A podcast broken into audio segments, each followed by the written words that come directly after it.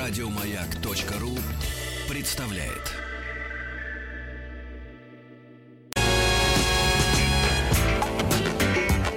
Сергей Стилавин и его друзья. Пятница.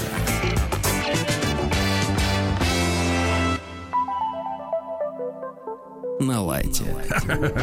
Здравствуйте, дорогие товарищи. Здравствуйте, Владик. Здравствуйте, Сергей. Ну что же, мы начали это утро с унылой песни. А, вот, кстати, в... исполняла ее группа Корни, правда, американская. Ну, понятно.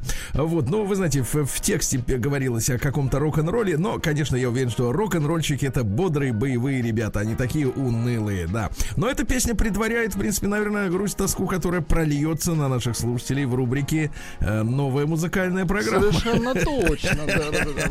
Давайте ее прямо сейчас, прямо сейчас запустим, товарищи. Значит, своими словами, наши новые правила. Мы тщательно скрываем, кто из нас, из нашей, эм, ну, это не ливерпульская четверка. Из нашей шайки принес э, этот именно да, отвратительный да. трек. Да, какой именно трек невозможно понять. Ну, вернее, некоторые, конечно, могут понять, но не По все. Стилю, да, да, да. да, мы выкладываем эти треки в нашем, э, в нашей официальной группе Радио Маяк ВКонтакте. Угу, Прямо сейчас выкладываем уже, да? Угу. Ну, в, э, вот, в 7.15 есть... начинается голосование. Так что да, у вас есть возможность, угу. есть возможность зайти в нашу официальную группу Радио Маяк ВКонтакте, э, прослушать треки внимательно, проголосовать за понравившиеся, а уже ближе к 8 утра, да, нет, к 9, да?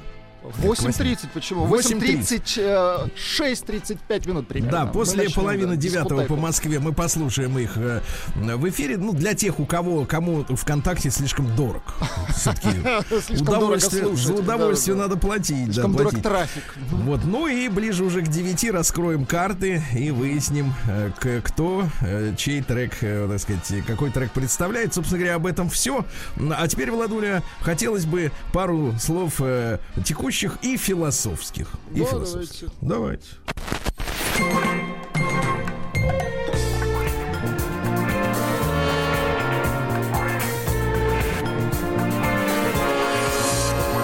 Сергей Стилавин и его друзья.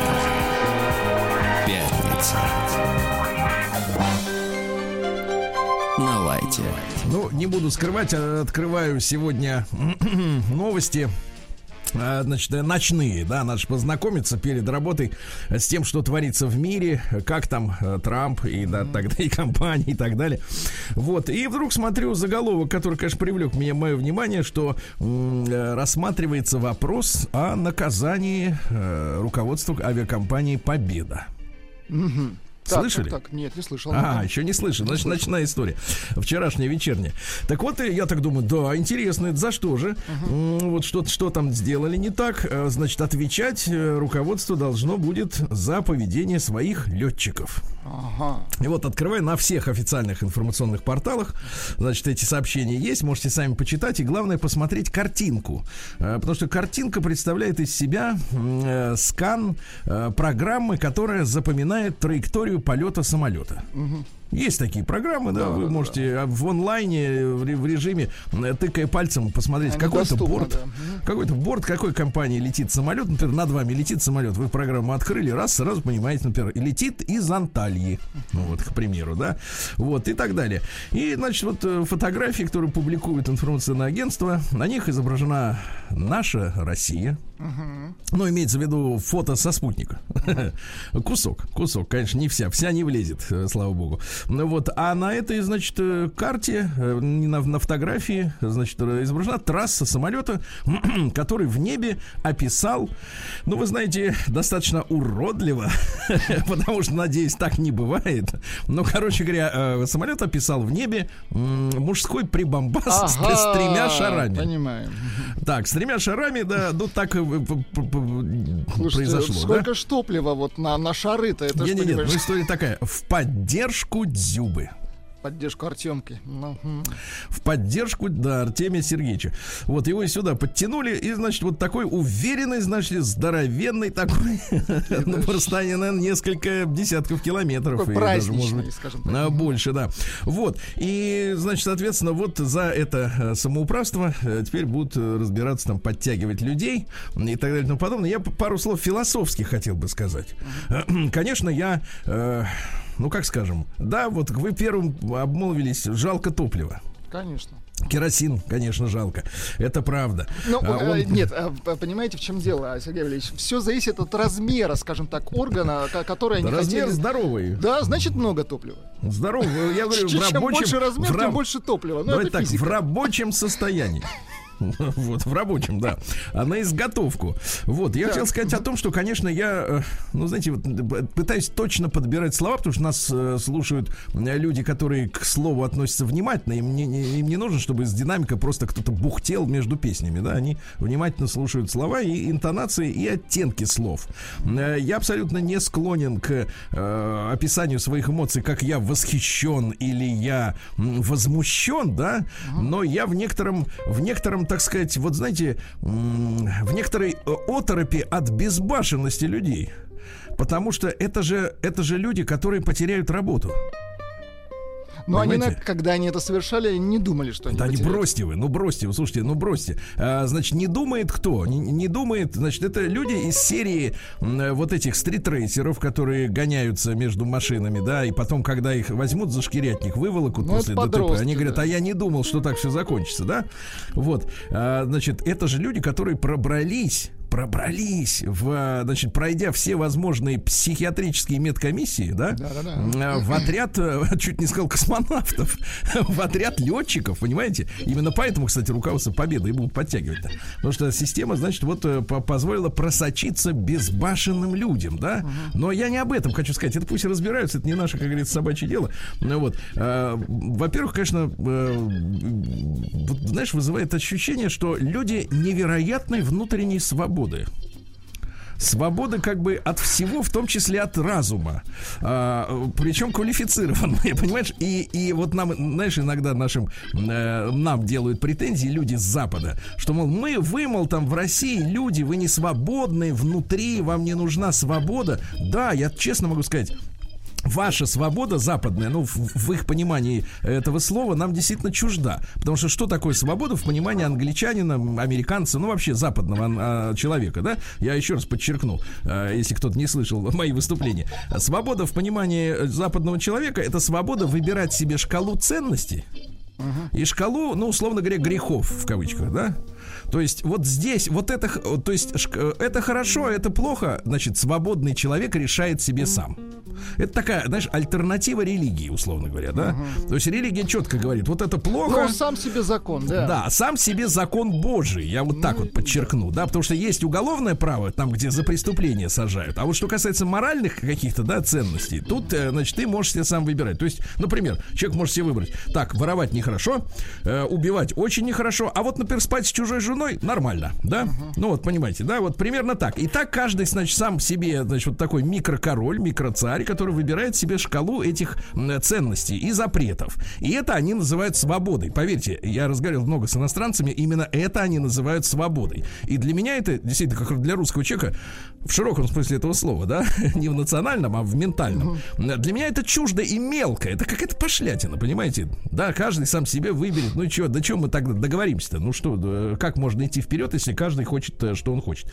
А здесь, вы понимаете, свобода вот у этих летчиков, да, она носит такой свободу э, из серии Запорожской сечи. Понимаете, да? То есть вот собрались вольные люди, смелые, да, потому что невозможно быть не смелым, если ты знаешь, что ты делаешь то, так. за что тебя уволят и лишат зарплаты так. в несколько сот тысяч рублей, правильно? Подождите, а так это было письмо к кому? Гла- главному Султану. Три, три, тренеру Турецкому Султану. Эрдогану да, было да, письмо, понятно. Главному тренеру. Шутка. Да, да, да. Вот, ну и, короче говоря, да, вот такая, знаешь, вот запорожская, такая запорожская вольница, понимаешь, такое граничащее с безумством, с преступлением, потому что это наверняка э, с точки зрения э, этики э, авиаперевозчиков, это действительно, наверное, грубее грубейшее нарушение, когда ты отклоняешься от маршрута, даже не, не, не важно, что ты там нарисовал в небе. Э, просто ты отклонился от инструкции, да? Помните, в Германии был случай, заперся псих э, в кабине, uh-huh. и самолет поднаправил в этот, в гору, помните, несколько лет назад?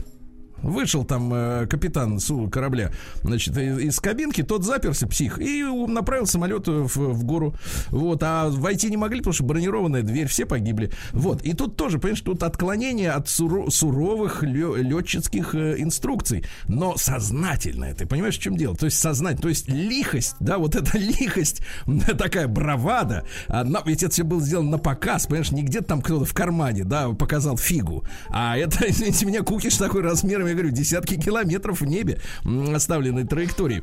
И, но, но ты знаешь, скажу тебе, но вот в этой истории что мне не нравится? Что пассивными участниками невольными этой всей истории становятся пассажиры. Пассажиры, кстати, тоже вместе с самолетом рисовали вот этот орган. Да, которые не при Они не знали об этом, но они которые рисовали. не при делах. Они были, и вот это вот... Они были маслом, Они понимаете? заложники этой ситуации. Может быть, маслом они... Никаса Сафронова, Нет, послушай, вот, может быть, да не маслом они, а они были шпротным маслом, вот да, маслом да, в этой да, истории. Они, они были в банке, им деваться некуда, их открыли, понимаешь? Правильно, открыли. в банке. И хорошо, что, и хорошо, что эта банка долетела куда надо, и никого не да порезала. Слава богу, кстати. Но надо сказать, что, ребят, ну вот эта безбашенность в использовании служебного положения, я считаю так, если ты, в принципе, хочешь выразиться, да, так. Э, ты должен делать это, ну, как-то вот своими средствами, которые у тебя есть. Ну, так у них как просто... раз и есть средства, самолет. Нет, но это не их средства. В этом-то проблема, что люди у нас очень часто путают служебное положение. Документам нет с личным, понимаешь? Э, это относится и к взяточничеству, и ко всему остальному.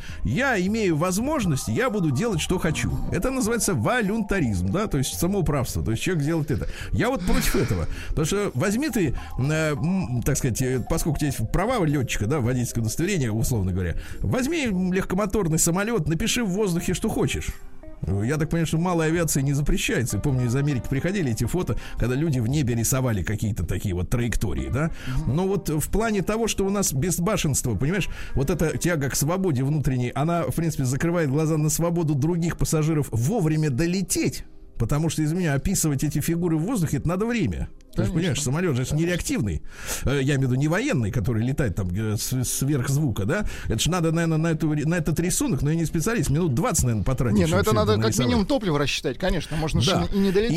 И, и в, этой, в этой связи, конечно, да. Но вот, понимаешь, понимаешь, но вот это требуется специальная, мне кажется, социально-психиатрическая экспертиза, когда вот действительно вот человек, зная, что он будет наказан, в пылу своего вот азарта, азарта именно, да, помочь Дзюбе, который, в принципе, об этом не просил. Вот. Uh-huh. А, вот, вот устроить вот такое, понимаешь? Это вот требуется действительно, мне кажется, очень четкая социологическая, менталитетская, как говорится, экспертиза, друзья мои. С этим надо очень хорошо разобраться. Не просто всем башки порубать, всех наказать, всех уволить к чертовой матери и забыть, а исследовать с научной точки зрения этот феномен. Я вот так скажу, Владуля. Да-да-да. Ага, вот так. А теперь нос.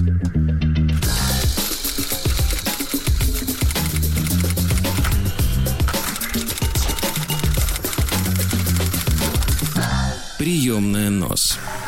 Народный омбудсмен Сергунец. Ну что ж, друзья, мы на этой неделе мы несколько писем и даже бесед с психологом посвятили э, ситуации на сайтах знакомств. Uh-huh. Да? Вот, откуда много удовольствий и бед черпает наш народ в последние годы. И я очень рад получить письмо, ну, во-первых, от девушки. Очень хорошо. Во-вторых, э, девушка э, из Санкт-Петербурга. О, это, это вдвойне хорошо. Да. И вот письмо. Э, зовут девушку Екатерина. Добрый день, Сергей Владуля. Меня зовут Екатерина, и я живу в Санкт-Петербурге. И после ваших утренних писем от мужчин и женщин о знакомствах на всем известных сайтах захотелось сказать пару слов. Вот, экспертных. Наверное, получится, что я защищаю женщин, но у меня нет такой цели. Не волнуйтесь, Екатерина, это вот эта история у вас, к сожалению, врожденная. это на уровне подсознания. Я просто рассказываю одну из своих попыток познакомиться на сайте, как вы говорите, Юмба. Так, так, так, ну-ка. Так, итак, пишет мне мужчина. 42 лет, живет на просвете. Значит, сейчас маленькая лекция для небывавших в Санкт-Петербурге, и тем более э, бывавших, но, конечно же, никогда не заезжавших на просвет. Потому что просвет, это проспект просвещения, в принципе, это замечательный спальный район, но он э, находится глубоко на отшибе. Ну, то есть это глубокая окраина, цивилизованная, там все есть, там есть метро и кинотеатры, и магазины. Ну, спальный район, да. Но туда просто незачем ехать. Там нет, э, ну, кроме мемориальной квартиры Сергея Валерьевича, там рядом ничего нет. Вот этакого. Но, но зеленые места, красивые парки, леса, uh-huh. ручьи, э, Северомуринский. Короче, далеко. Итак, э, по московским меркам, ну что-то, что вот э, есть зеленого хорошего в Москве на окраине? по московским это сложно. Здесь другие размеры, другие, понимаешь, Размер другой другие, масштаб. А проблемы другой те масштаб. же. Ну, Ясенева, например, да, Наверное. к примеру. Наверное. А, итак, пишет мне мужчина 42 лет, живет на просвете в своей квартире и чрезвычайно этим гордится. Да класс, как ну, вы извините, если, если лохи, если лохи гордятся мобильным телефоном, а почему человеку не гордится квартире, Конечно. которая стоит в, в сотни раз дороже, правильно? Вот. Да. И предлагает встретиться в центре города. На дворе ноябрь месяц. Тут опять справка, друзья мои. В Петербурге, конечно, э, в меж... Э, давай так, я назову эту погоду межлетье. Ну, в Петербурге особый климат, да. Там даже, скажем влажно. так, э, когда, да, там влажно, и температура даже в районе нуля, но это как по ощущениям минус 15. Ну, а для тех, кто не вырос, для тех, кто не вырос, в Питере это трагедия. Для тех, кто вырос, ну, просто обычная питерская ну погода, но, в принципе, для женщин, наверное, некомфортно. А, на дворе ноябрь месяц мы созваниваемся, и я предлагаю, ну, давай выберем кафе и там встретимся. А почему я должен приглашать вас в кафе? Этого, это ответ. Так, так. Нет, логично все, правильно? Ну, может, да, быть, сформ... может, быть, может быть, не так грубо сформулировано, как описывает Екатерина на самом деле, потому что э, нам свойственно вычленять из э, фразы те оттенки, которые нас особенно ранят сильно, да, и мы на них начинаем реагировать. Ну, допустим, он так именно искал, хотя я не могу себе представить мужчину, который знакомится с женщиной, которая ему симпатична по фотографии, угу. и он и так вот выкатывает. Че должен, че должен, вот этот, че должен, с, с приплевыванием с таким, да, вот. Да.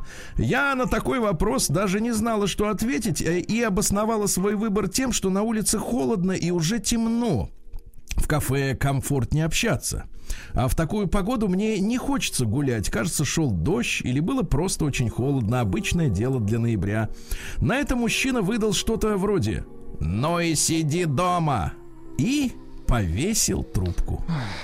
Дальше Екатерина задается вопросом. Что это было?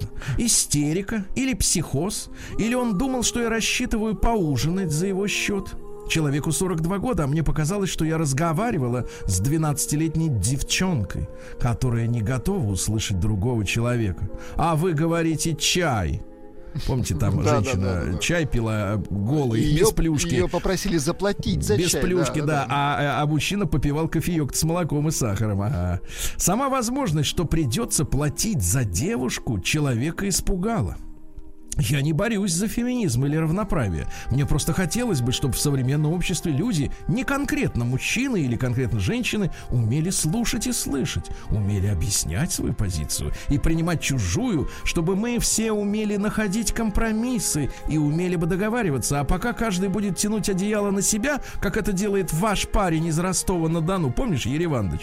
Uh-huh, вот. uh-huh. То так и останемся при своем. И, к сожалению, у разбитого корыта с уважением Екатерина по скрипту скриптум. У большинства мужчин на сайтах знакомств просто ужасающие фото, которые могут только отпугнуть. Эти uh-huh. селфи в машине, в спортзале, и еще такие размытые. Ну, сделай ты фотосессию. Хочется сказать мужчине э, с подобных фотографий. Никому не интересно, как ты жаришь шашлыки у кого-то на даче. Это так, в рубрику бесплатных советов. Ну, во-первых, э, Екатерина, мы вчера получили от нашего психолога рекомендацию все-таки на сайтах знакомств показывать себя в день деле, а не во время фотосессии, да. Во-вторых, я вам скажу так, фотографии у женщин такие же ужасные и размытые, но ужас женских фотографий заключается в том, что они, еще раз повторюсь, добрались до дешевых программ улучшайзеров внешности да, да, и да. окукливают себя. Они делают из себя, делают из себя куколок, э, даже если им за 40, они вот предстают такими ангелочками а-ля 18 с небольшим.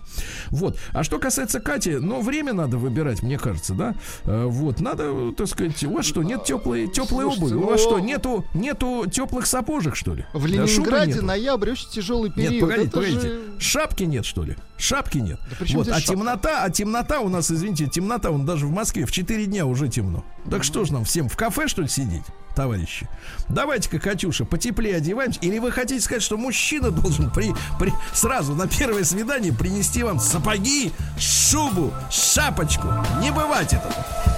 День дяди Бастилии пустую прошел. 80 лет со дня рождения. Ух ты, а ей уж 80. Разный, каждый что же, дорогие товарищи, у нас сегодня на повестке дня заканчивается, продолжает заканчиваться ноябрь. Хорошо. И сегодня главный праздник, Владик, День морской пехоты.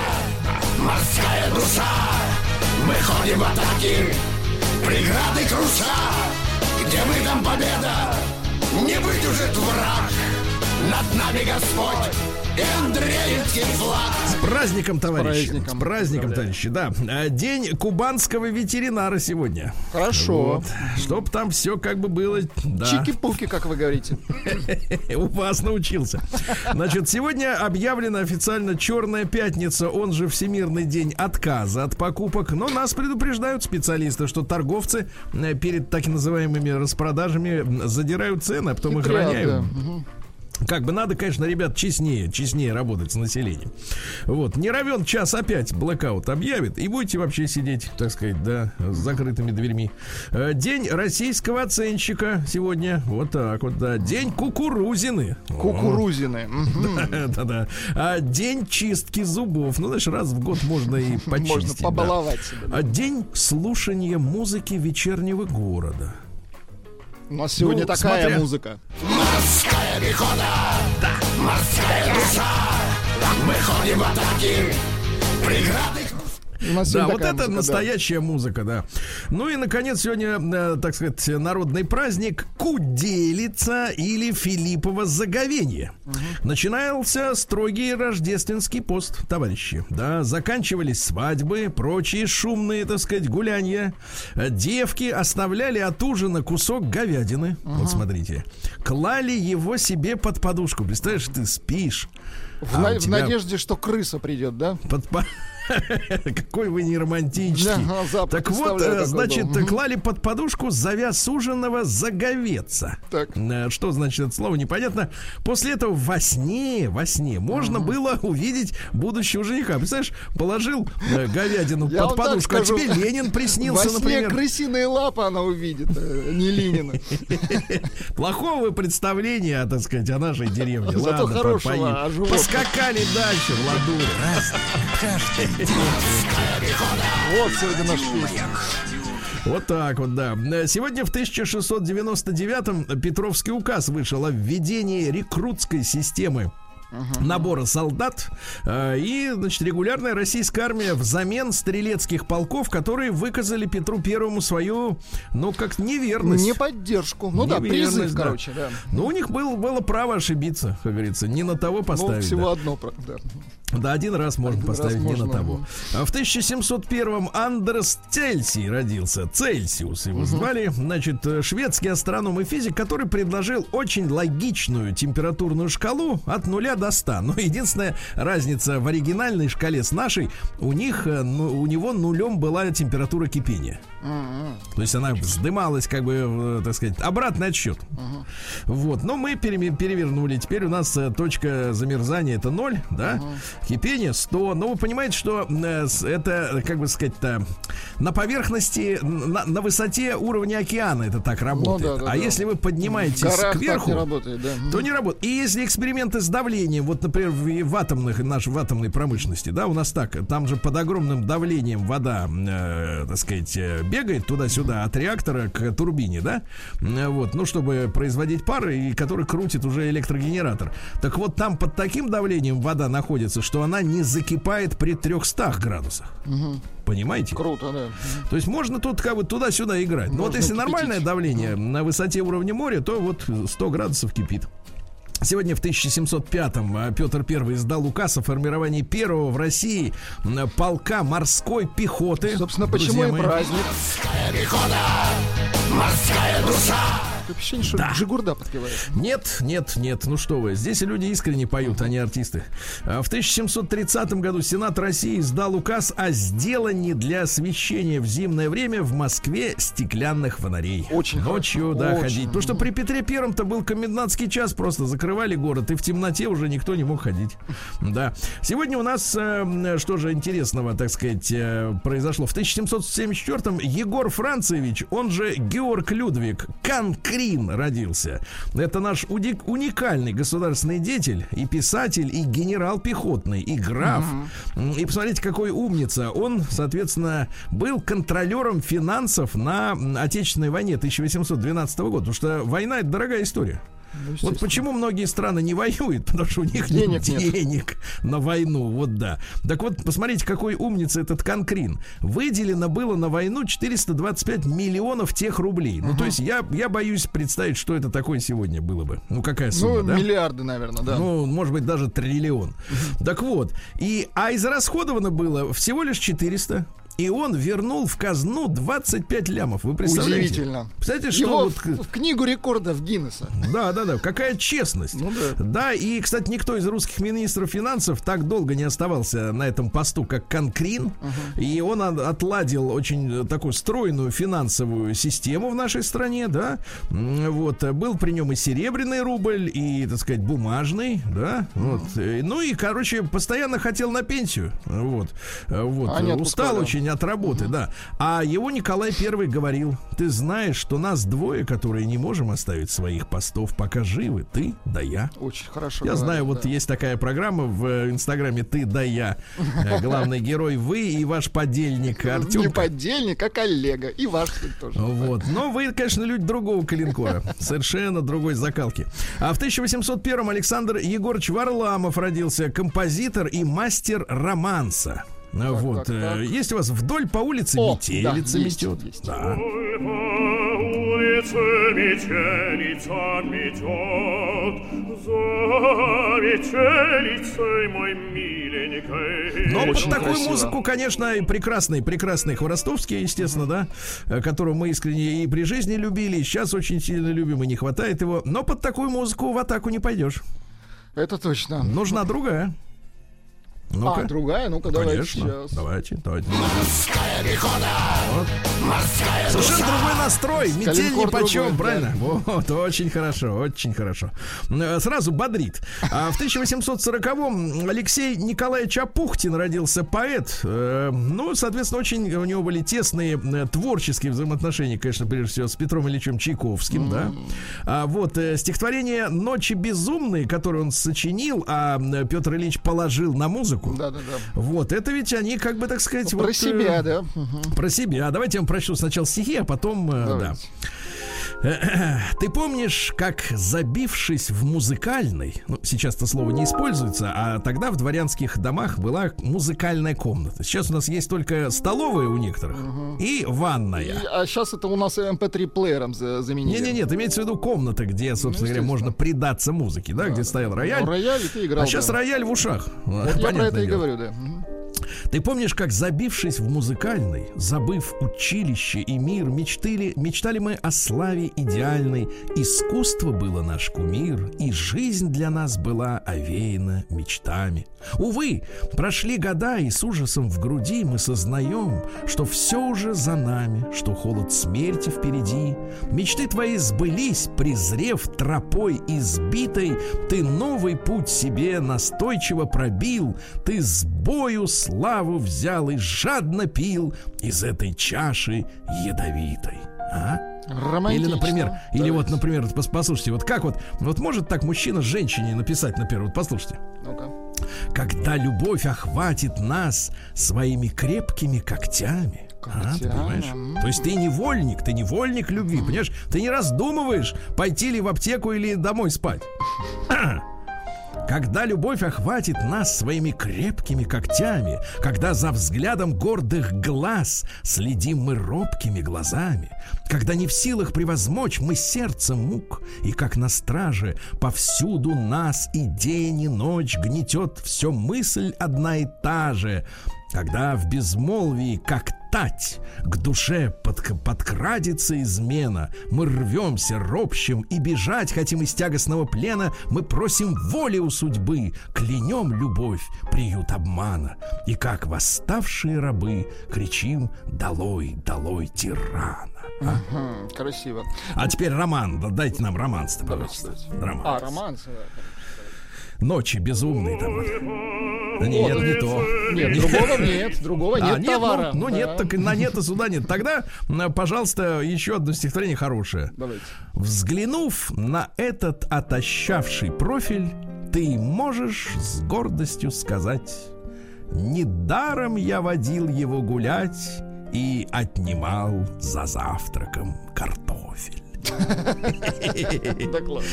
Да-да, мужчина-то будь здоров, да? Тертые калачи, как вы Того называете. этого. Угу. Да, ведь там ведь есть несколько воспоминаний еще интересных. Я, конечно, мужчина элегантный, вы знаете, у меня воспитание, будь здоров, питерское. Угу. Да. Но писал, писал, вот по поводу стихотворения, значит, вот, которое я вам зачитывал, там, в, в числе прочих, да.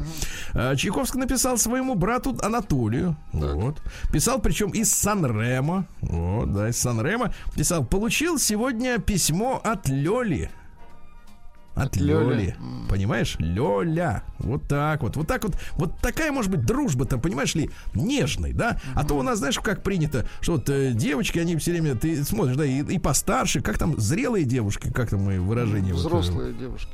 Взрослые девушки, да. Они нет-нет, да и прижмутся друг к другу, знаешь, вот позволяют себе. А мужчинам у нас надо, если у них дружба крепкая, настоящая, они должны стоять вот как бы поодаль друг от друга, да? Но ведь, видите, Лёля, видите? Красиво вот очень, вот. романтично конечно. Да. Ведь Лёля, это может быть кто угодно, даже пес принципе. Ну, Кто угодно, да. Кто угодно. В 1897-м Вита Джановези родился. Еще один босс американской мафии. Ну, последнее десятилетие своей жизни он правил, он умер в 1969-м, то есть относительно недавно, uh-huh. правил э, мафией из тюрьмы. Ну, вот, да, из тюрьмы. Поначалу он был э, подмастерьем Лаки Лучана, счастливчик, да, э, Лучана. Ну и одной из деятельностей его было вымогательство, наркоторговля и бутлегерство. Вот сначала он был киллером, вот, и у него была вообще склонность к насилию, представляешь? Ну, он киллер, конечно. Да, да, да. Киллер очень был склонен к насилию. И что, и в конце, вот, так сказать, была у него проблема э, между старой сицилийской мафией. Так, так, вот, так. И, известна она была под названием «Усатые питы». Прикинь, усатые питы. День дяди Бастилии пустую прошел. 80 лет со дня рождения. Ух ты, а ей уж 80. Разный, так вот, товарищи, про проблемы, которые были у мафии. Я вот сериалы смотрю разные, да, про бандитов. Там, там у проблем них все время... никаких. Нет, нет, все время проблемы. Все время проблемы. Понимаешь, вот а их все время надо решать. Вот так, чтобы спокойно пожить, спокойно поторговать, э, так сказать, невозможно. Так вот, значит, у них были, смотрите, сицилийская мафия, это усатые питы, у них так. были длинные усы, и они были тем поколением э, итальянцев, которые приехали э, в США и плохо говорили по-английски, они измышлялись по э, из, итальянский. Uh-huh. А, соответственно, конфликт был с молодежью, которая уже родилась в Америке, и они хорошо владели английским и сотрудничали как раз с неитальянцами. Uh-huh. Понимаешь, да, поскольку понимали менталитет лучше. Ну и вот у них были перестрелки. Молодежь стреляла в дедов, а деды. Да, вот так вот, да. Такая вот э, жуткая история, да. Ну, в общем, в принципе, мне кажется, Джованавез это он герой ни одного фильма. Да, такой. Мужчина-то жесткий был. В 1906 году Фейсал Ибн, извините, Абд Аль-Азиз Ас-Сауд, король э, Саудовской Аравии. Аравии. Да-да-да. Он правил, угу. правил в конце 60-х до 75 -го года. Собственным племянником был убит, представляешь? Ой, Собственным племянником. Ну что ты будешь делать, да? Сегодня в 18 году анархист Нестор Иванович Махно, вот, он провозгласил столицей своего войска село Гуляй-Поле. Ну так ему удобнее было. Да, ну да. Власть рождает паразитов. Да здравствует анархия. Да молодец какой, да? Да-да-да. Вот такой вот, да, товарищ. Александр Дубчик в 21-м. Словацкий политик времен Пражской весны. Ну, его, так сказать, как следует это самое. Показали ему, где раки-то зимуют. Правильно.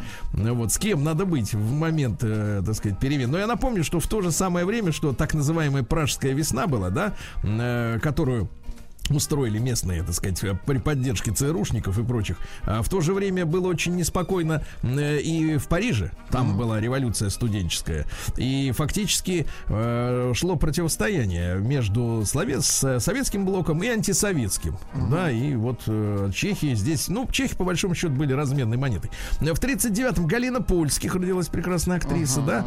Вот. А в 32-м Алик, э, Станислав Юрьевич Куняев, поэт. Вот. Например, Давайте. такие стихи, да.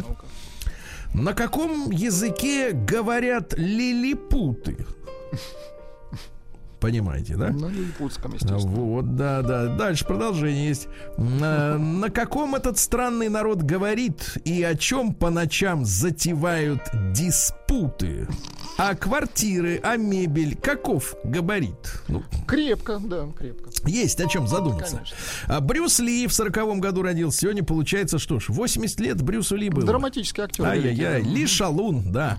А, да, Брюс Ли. Ну а что Брюс Ли? Вот его в последнем фильме с этим, э, с Ди Каприо и с Брэдом Питом показали каким-то дурачком. У Тарантино? Да, дурачок такой, да, вмяли его в машину. Да ладно, никогда не поверю. Э, будь мягок, но не покорен, будь тверд, но не жесток, говорил э, Брюс Ли. Красиво.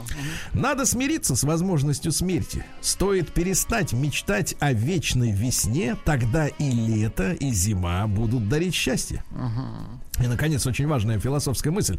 Осознайте то, что вы живете не ради чего-либо, а просто живете. Угу, Это хорошо. надо чувствовать, понимаете, да? А Джимми Хендрикс, прекрасный гитарист, он да, сжег, да. сжег гитары, да, постоянно. Он сжег. себе в бандану, ну ладно, не буду. Таблеточки. Понимаю. От горла. Это аптечка, как в автомобиле. Да, да, да. Аптечка всегда с собой у него на лбу была. Да, да. Когда власть любви превзойдет любовь к власти, настанет мир на земле. Но тут, понимаешь ли, дорогой Джимми, такая история. Если почитать политиков выдающихся, да, они все в один голос говорят, что э, вот удовольствие от власти, оно э, настолько животное, животный инстинкт, который пересиливает даже либидо. Понимаете, в чем проблема-то? То есть, вот, ну, если генно-модифицированные какие-нибудь политики будут, не знаю. А если я свободен, это только потому, что я работаю. Вот, видите, все так-то так. Вот, когда я умру, продолжайте слушать мои пластинки. Продолжаем. Да, Григорий Бенционович Остер родил, родился в 1947-м. Вредные советы. Ну и кроме этих вредных советов, он еще написал сценарий для 38 попугаев и для котенка по имени Гав. Ну, это вот предтеча, мне кажется, этих историй всех э, с, там, с э, богатым выбором э, вариантов на Фейсбуке, где там 54 есть вариантов гендер-флюид и, и прочее.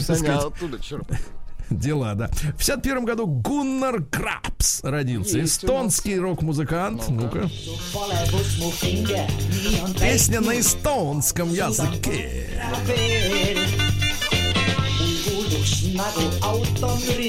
Он, кстати, барабанщик и вокалист. Да, Magnetic Band. Ну да, чуть-чуть послушаем, да.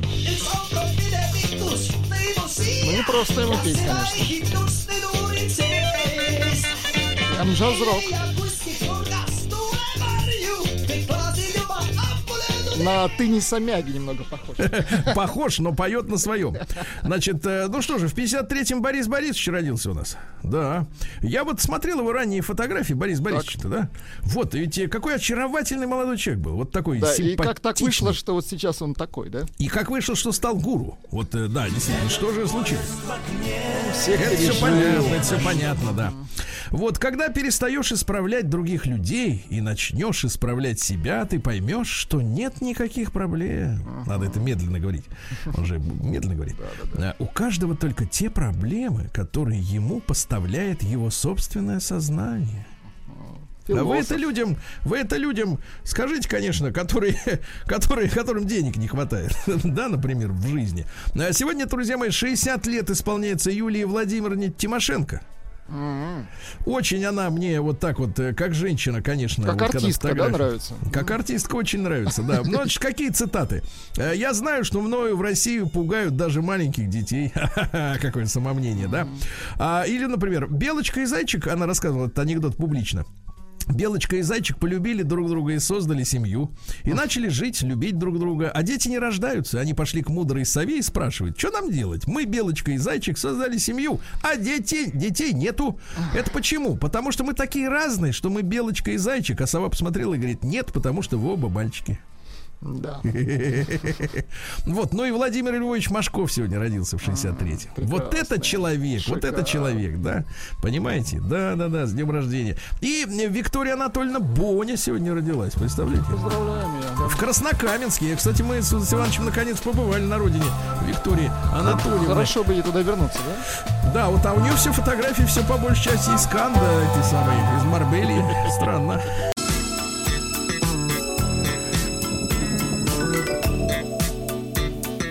Сергей Стилавин и его друзья. Пятница. На лайте.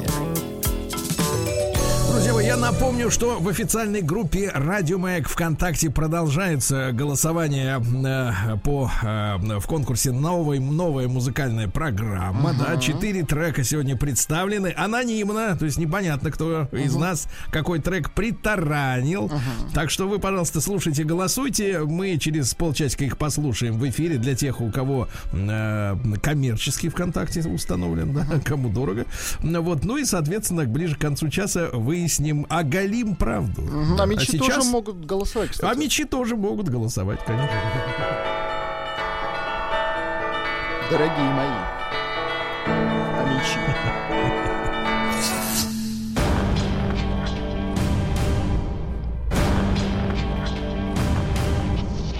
Новости региона 55. За 13 лет в Омской области вырезали более половины коров. Что ж такое происходит-то? Режут и режут. В Омской печке сожгли 14 миллионов рублей. А как вы думаете, это получилось? А вот как. В печь отправились качественная марихуана, гашиш и героин. Там же, кстати, были сожжены и весы. Весы. А владельцы весов и всего остального теперь не скоро увидят свободу. Два, по 2 килограмма каждая заразы. Ага. Представляете, по 2 килограмма. Жители Омской области стали активно избавляться от стволов, в том числе и нелегальных. Да в Перми а, вынесли приговор о Мичке, а, которая вместе с подельницей, значит, украла сотни тысяч рублей у пенсионерок. Это значит, у нас а, такие цыганочки, да, вот, в том числе 45-летняя Амичка, представлялись пожилым же, же, женщинам целительницами, обещали снять порчу пожилым, зайдя в одну из э, квартир жительницы Перми, вот, попросили, чтобы бабушка принесла яйцо и деньги. Uh-huh. А бабушка сказала, что налик не хранит, у нее банковская карта. Э, вместе с картой амички скрылись. В тот же день они сняли 120 тысяч рублей и потратили их на покупку сотовых телефонов и продуктов, потому что хотели кушать. Вот, 4 э, года и 6 месяцев лишения свободы. В Омскую область прилетели зимовать краснокнижные совы. Вот, э, у них уникальный тонкий слух. Они чувствуют мышь под снегом. Вы представляете? Представляете? Класс. Да, и совы выслеживают свою добычу с неба, где могут зависать, не махая крыльями, да. Вот, и на одном месте более 30 минут не охотятся, перебираются, да. А Мич избил соседа из-за того, что авангард чемпион. Вот как было дело. Ранним утром после победы любимой хоккейной команды 24-летний Амич стал орать в окно авангард чемпион. Угу. Через некоторое время к нему в квартиру пришел парень, Подтянулись, и, да. да, который работал докером в речном порту, поэтому был крепким и сильным мужчиной. Так. И стал объяснять, что не нужно кричать так рано. Я собираюсь на работу, мне это мешает. В итоге 24-летний Амич, э, значит, э, не внял уговором, началась драка, э, после чего докер взял в руку табуретку и сломал ее об голову, к, так сказать, фанату авангарда, сломал нос и ребра, представляешь, и голову ушиб. Вот так вот. Квалифицируется вся эта история как тяжкий вред здоровью, теперь уголовное дело. Видите как? Не надо вот кричать, конечно, из окна-то. Ну, это вы на чью сторону встаете? Не надо, я именно. А вы на какую? Вы, а подождите, вы за авангард, что ли? Вообще, Вообще я за спорт. Хорошо. Да, омские мужчины пошли работать водителями трамваев. Раньше там все время девчонки одни сидели, а теперь, а теперь трамвайщики теперь, теперь будут. И мальчишки, да, да, хорошо. А к омским пенсионерам приходят, в кавычках, сотрудники водоканала и впаривают в три дорого фильтры. Ну, например, пенсионерке пришлось заплатить 3000 рублей за фильтр, который стоит 360. Вот сволочь, а. бывают те, кто ага. старики, да. Омских школьников кормят ухой, медом и голубцами. Класс. Замечательно. Омский бизнесмен незаконно занял землю у реки Иртыш. Но, но это все вскрылось. Ну и, наконец, давайте о хорошем. Во-первых, в Омске заработали первые ледовые каточки. Цены билетов зависят от дня недели. От 100 до 300 рублей. 300 это выходные, да? Ну и, наконец, власти объявили омские конкурс э, на должность э, водителя с машиной, естественно, uh-huh. со своей для сенаторов и депутатов Госдумы, э, которые в случае прибытия в город он их uh-huh. э, будут их возить в любое время суток, э, за свой счет покупать бензин, техобслуживание проводить, а конкурс-то на 2 миллиона рублей. На минуточку. На 2 миллиона. Вот видите, как хорошо. Замечательно.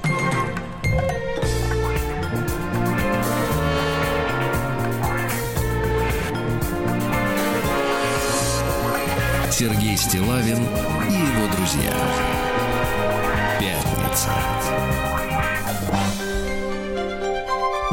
На лайте. Ну что же, э, что у нас есть интересного? Филологи прогнозируют появление новых ругательств из-за пандемии. Ага. А так, например, произошло э, в Италии, где э, возникло выражение «чума на оба ваших дома», помните, да? Ага. Или в Польше «холера ясно», есть ага. такое у них выражение. «Холера тебя забери», вот из старых да, таких да. выражений. Да, «холера» и «валера». Значит, в обиходе, говорят, уже встречаются такие слова, как «ковидность», «ковидность», ковидник, ковидный, ковидничать или перековидиться.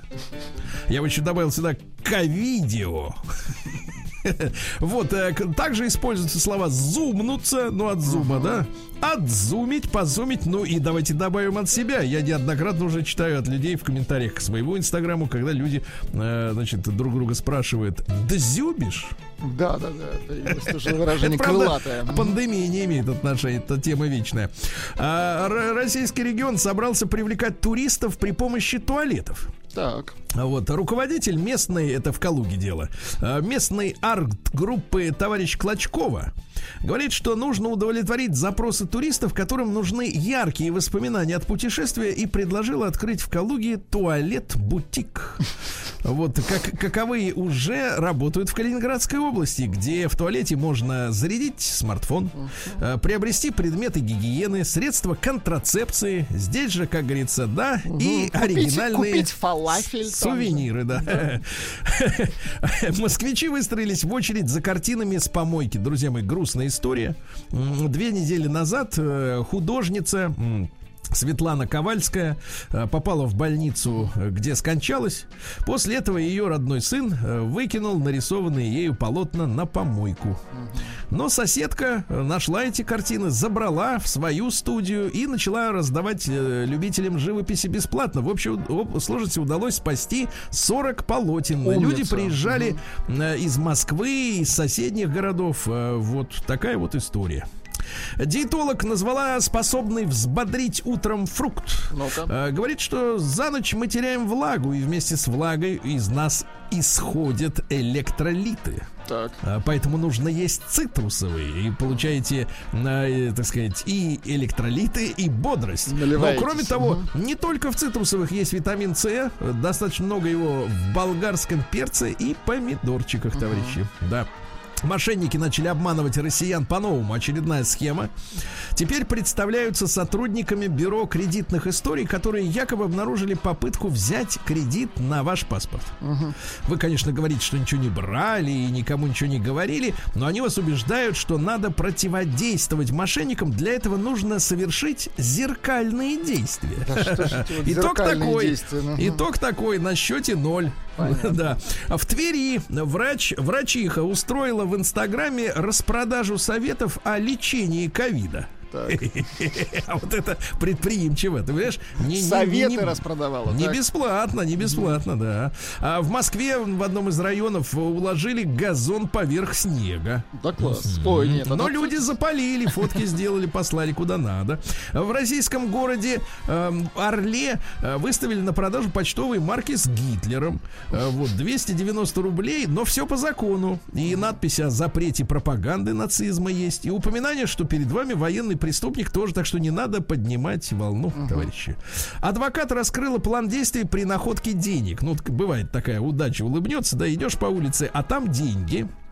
Так вот, у нас есть 227 статья Гражданского кодекса под названием «Находка». Смотрите, какая интересная история. Если личность потерявшего неизвестна, ну, например, это деньги просто так, ага. без кошелька с водительским удостоверением, ага. к примеру, вы обязаны по закону а, написать заявление в полицию, а, место находки точная сумма, но при этом деньги вы можете хранить у себя.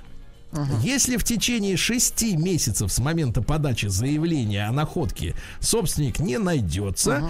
то вы получаете право по закону стать обладателем этих денег через шесть месяцев. 6 месяцев понятно. Налог не взимается. Угу. Налог не взимается. После того, как вы примете решение себе эти деньги присвоить, надо опять же подать заявление в полицию, где написать, что я принял такое решение. А если человек найдется, то по закону, теперь внимание, самое интересное – вы имеете право от собственника э, требовать вознаграждения по закону в размере 20%. Угу.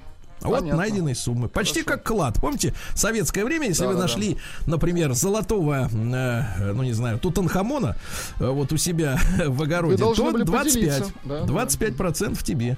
А школьники стали меньше тратить денег на пособие по подготовке к ЕГЭ. Вот. Водку стали меньше покупать в России, Владик. Хорошо. Водку.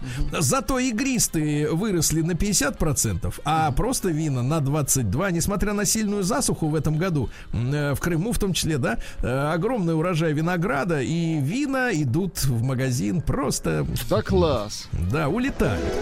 Да. Наука и жизнь. Так, раскрыт самый опасный способ приготовления пищи, товарищи. Это на древесных углях. Говорят, что в год э, около 4 миллионов человек умирает в мире от того, что жарили на углях. Да вы что? Да, да, да. Так что шашлычники очень сильно Опасно, рискуют, друзья. Да. да, да, да. Вот, найден осьминог с девятью руками. Э, осьминог, он же восьминог. У него должно быть восемь. Поймали осьминога, хотели сожрать, но в итоге заспиртуют это в Японии и будут показывать детям. Будут любоваться, вот, хорошо. Да, в России предсказали лавину поломок на МКС, потому что оборудование, оборудование изношено. Мы, в принципе, имеем обязательства до 25 года. Угу. А потом можем сваливать. Вот. Да. Обнаружена неожиданная опасность сваливать в прямом смысле на землю. Угу. А обнаружена неожиданная опасность для здоровья при работе на удаленке. Оказывается, у людей болит горло.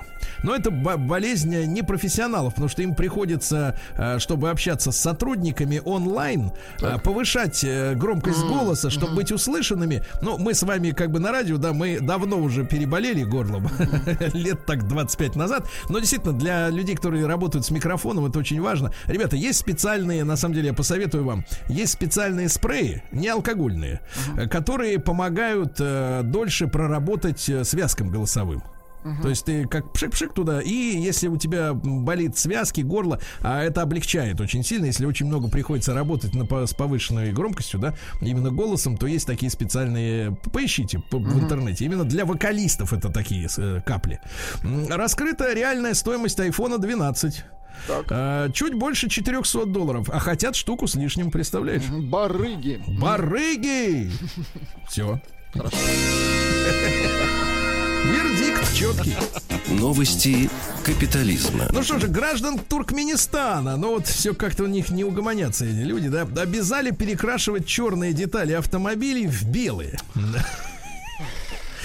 Да, но там, в принципе, я читал, вот в Средней Азии, да, там э, есть такие страны, где можно ездить только на белой и на зеленой машине. Ну, это а своя если, например, культура особая. Тут ну да, вот как бы и все должны ездить колокольни, Одинаково, да, ездить. Ну и ладно, и пусть перекрашивают. Не нам решать, как говорится. Англичанка разбила в магазине 500 бутылок с алкоголем. Психическая. Да, даже порезала руку, все равно продолжала калашматить. Точно. Угу. А Всемирная организация здравоохранения выпустила рекомендации по физической активности во время пандемии. 300 минут в неделю надо пешочком или бегать. 300, 300 минут в неделю. Это у нас сколько? лет тому назад. Пять часов, да. А девушка совершила добрый поступок и осталась без любимого человека. Ну как так-то? А вот посмотрите, она решила сдать свои волосы на благотворительность. Угу. Побрилась на лысо, отдала волосики свои густые. Так, а, а после этого мужик говорит, а я с лысой-то не хочу. Какой-то вот, фашизм, потому что понимаешь? Нет, нет, потому что советоваться надо. Конечно. Если ты в паре, надо советоваться. Говорит, милый, можно я побреюсь? Можно я волосы отдам свои? Ага, все. А милый может не согласиться. А если ты в паре, то извини меня, нужен совет да любовь, да. А, скандальный бизнесмен в Нигерии по кличке Красавчик Майк явился на свадьбу с шестью беременными от него подружками.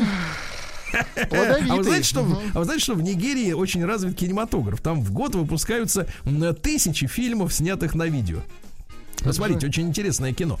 А, дальше. Названы главные трудности работы на удаленке. Это иностранцы говорят. Угу. Работникам стало сложно самому принять решение. 64% об этом говорят. Ну, самому ну, принять решение. Понятно. Вот так. А теперь Россия, матушка. Давайте да, посмотрим, что у нас.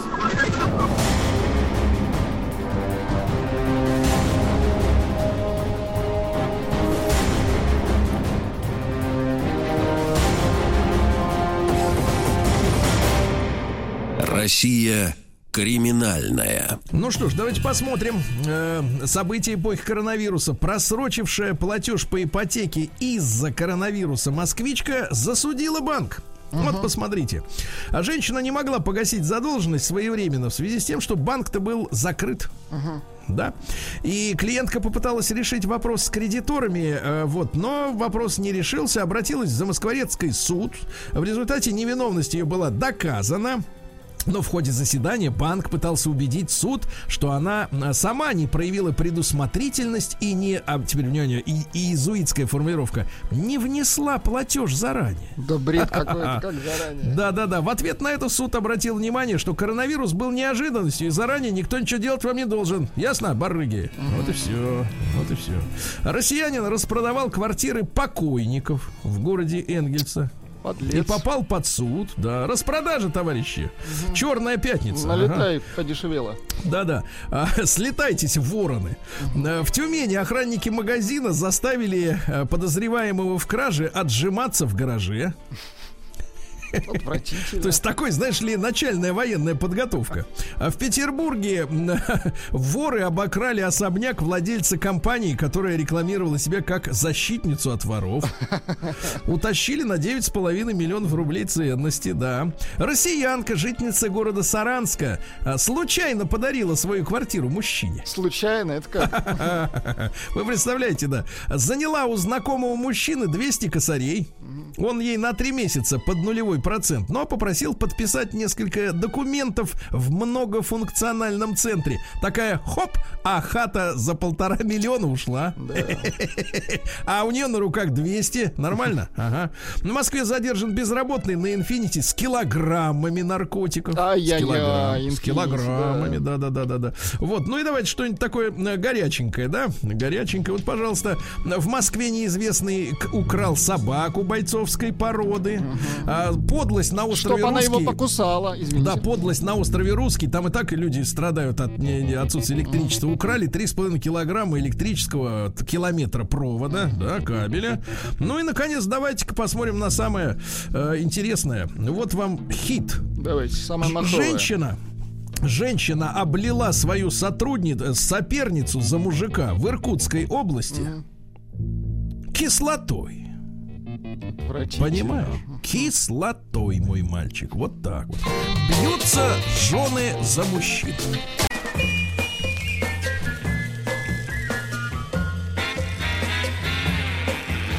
Новая музыкальная программа. что же, товарищи, первым номером Сэм Кук «You Send Me». I know you darling, you send me. Honest you do, honest you do, honest you do.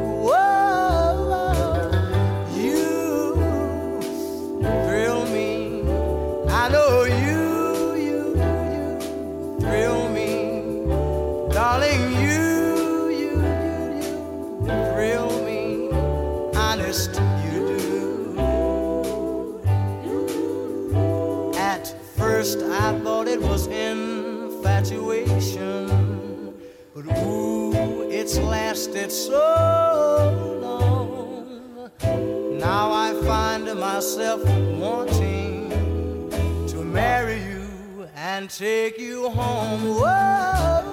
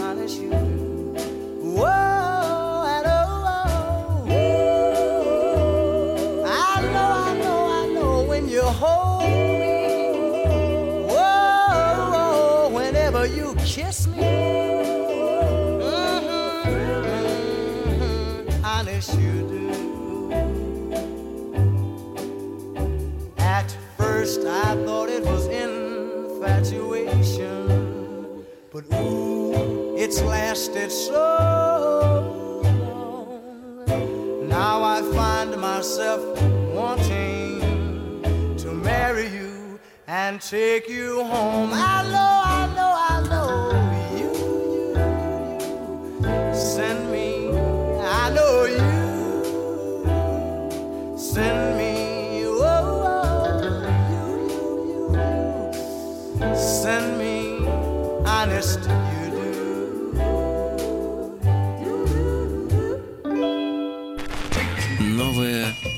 Музыкальная программа. Продолжает программу Аркадий Хоралов. Бесконечность.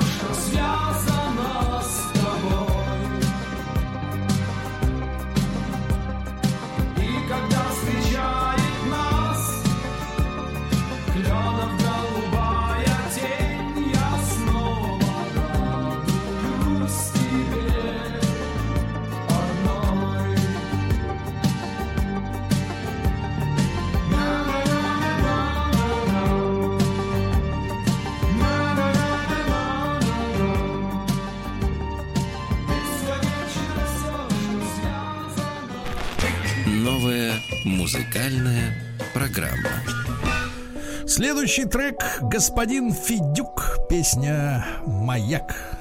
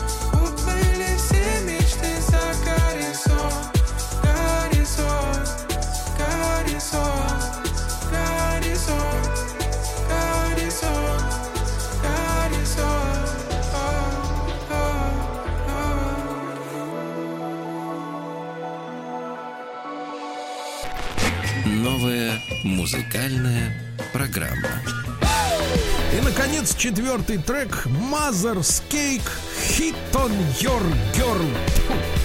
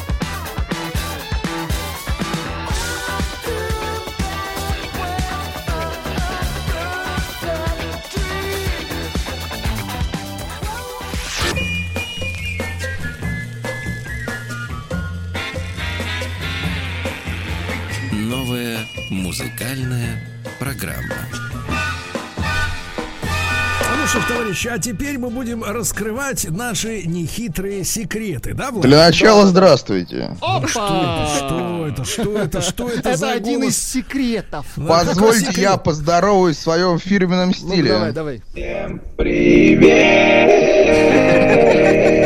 Скромно. Послушайте, по моим, по моим данным, вы должны дрыхнуть. Но я Сергей, я Сергей. Сегодня не, не один. Со мной вместе один человек. Доброе утро, уважаемые радиослушатели. Ничего себе человек. Слушайте, а у вас там драм-машина, что ли, появилась? Типа того сэмплерный Почему? У меня. Рустам рядом. Доброе утро, уважаемые радиослушатели. А еще что-нибудь, Рустам, можешь сказать, кроме «Доброе утро»? Доброе утро, уважаемые радиослушатели. Ну, Значит, не настоящий. Так, а Владик, я так понимаю, с хохотушкой, да, сегодня? Ну что, давайте. Кто, кто принес первый трек, который сейчас пока что лидирует в нашей официальной группе ВКонтакте? Кто принес, пусть и говорит. Ну что ж, я скажу, это я. Да. Наташа. Наташа, что это за песня? Как, как ты узнала о ней? Не, где И ты ее как- взяла? Да, какого она года? Ой, она старая, Это она древень, 54 года. А, Я ее взяла из а, iTunes, она меня вылетела, и я ее включила, она мне очень понравилась. То есть тебе подбросили. Это такой песня Да, подбросили. Ну, скажем так, э, Сэм Это Кук это вообще корневой э, соул-исполнитель. Исполнитель Это соул. не вам решать. Подлец. Поставьте, а, поставьте Рустама. Давайте получим удовольствие. Доброе утро, уважаемые радиослушатели. Поставьте кусочек песни, которая лидирует. Да, да? давайте, давайте. Секунду. Darling, you send me. I know you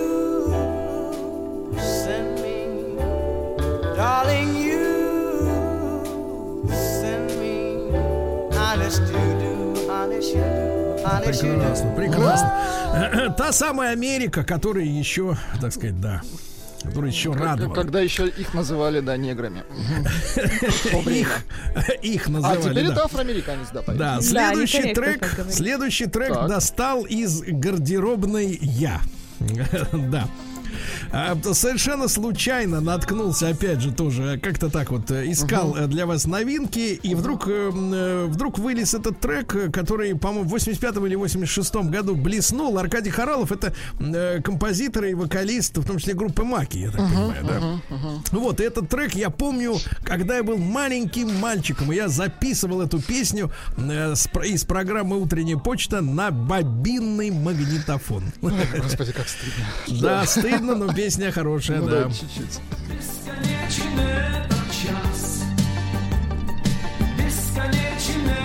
Ну и песня такая же бесконечная, как и текст. Да. Длинноватая, согласна. Да, долговато, да. Ну что же у нас с третьим номером? Ну, естественно, это Федук и песня «Маяк». Заметьте, у Феди, Сергей, не у Феди, Федюк, а Федук. у Феди вышел новый альбом У Феди, вместе так. с группой Крем Сода с московской. Все очень, все очень модно, а песня «Маяк» я считаю, что просто гениально. А почему вы не хотите говорить Федюк, как это наверняка записано? Я оставляю? Сергей, это вам и Рустаму. Доброе утро, уважаемые радиослушатели. Ну давай Чуть-чуть послушаем. Владик, ну признай, что неплохо сделано. Не признаю. Гад. Через мосты мимо островов Заново все заберу с нуля Что теряю, теряю Трачу время Но это современная поп-культура, скажем так. У- урбанический поп, Сергей Валерьевич. Это называется. то, Сер- э, Владик, что позволяет вам оставаться молодым, понимаете?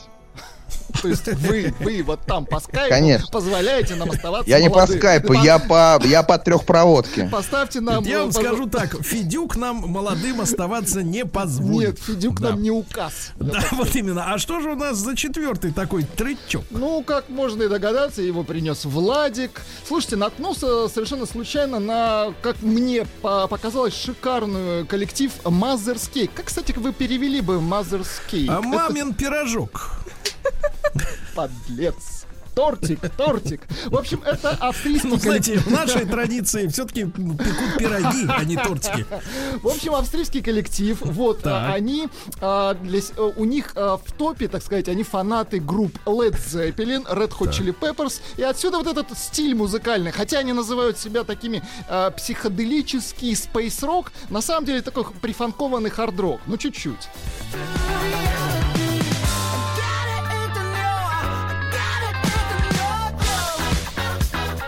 Вообще удивительно, что во Франции кто-то играет на инструментах музыкальных. Я думал, что после Моцарта там ничего не осталось. Моцарт э, это не Франция. Э, Моцарт, да, это, по- это, по- это конфеты, в да, Австрии, Моцарт? я имею в. В Австрии, они австрияки. В Австрии. А, ну понятно. Там, там как После раз и ф- конфет. После Фалька перестали играть, понятное Точно. дело. Ну что же, давайте посмотрим, э, посмотрим Результаты, да, давайте. на результаты. Ну вот ваш Артемий Федюк, он не смог вернуть наш, нам молодость. Почему же? А у нас же сегодня правила новые, как бы Так, ну-ка, триумф. у нас тот, выигрывает у последний? Конечно, конечно. Какой подлец. Так. Нет, но новые правила будут у вас с Рустамом. Кстати, поставьте. Доброе утро, уважаемые радиослушатели. Да.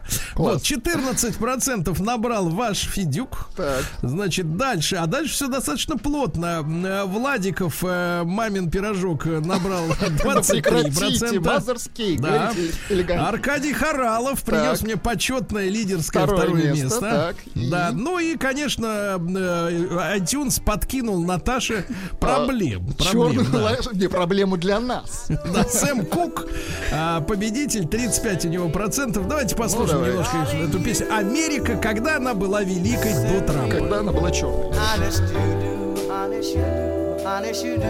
Whoa, you thrill me. I know you, you, you thrill me, darling.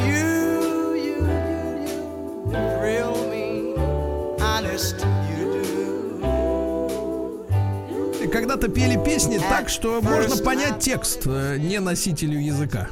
А сегодня, а сегодня мы дошли до ситуации, когда вроде бы родной Федюк поет так на русском, что непонятно. Я, Сергей, носитель и не понимаю. Так, Вы носитель сэмплерного инструмента. Владислав, а вы можете не мешать Рустаму работать? Доброе утро, уважаемые Все, радиослушатели. все, стоп, стоп.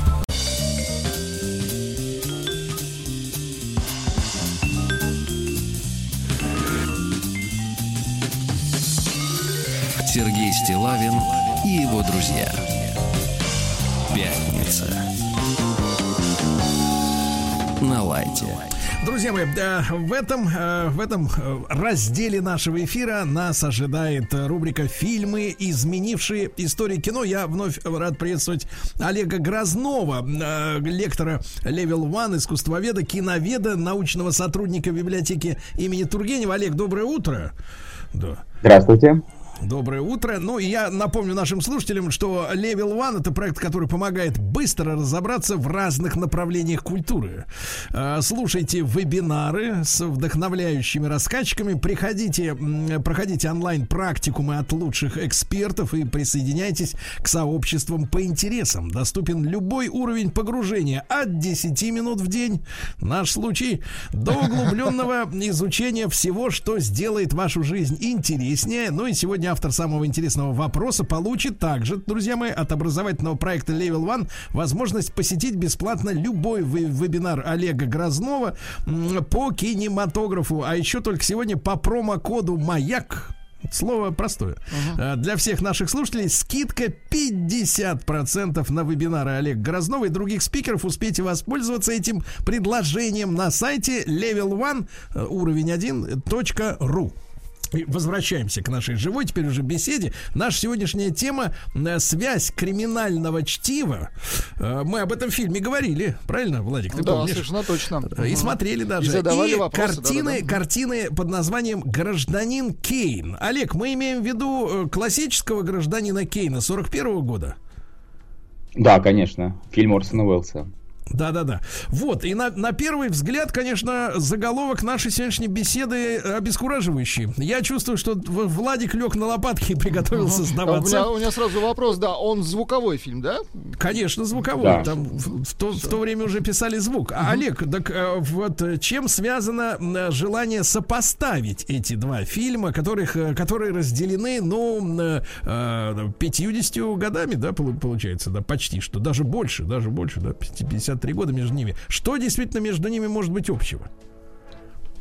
Ну, желание их поставить прежде всего связано с тем э, желань- э, желанием э, обескуражить зрителя и слушателя, а во-вторых, э, эти фильмы связаны э, повествовательной структурой. Она и там, и там э, новаторская и нелинейная. Вот это самое важное. То есть развитие истории развивается не по хронологии, не от начала к концу, а в «Гражданине Кейне» от конца скорее к началу, а в «Криминальном чтиве» просто история оказывается как будто бы состоящей из разных временных сегментов, прихотливо рукой режиссера соединенных вместе.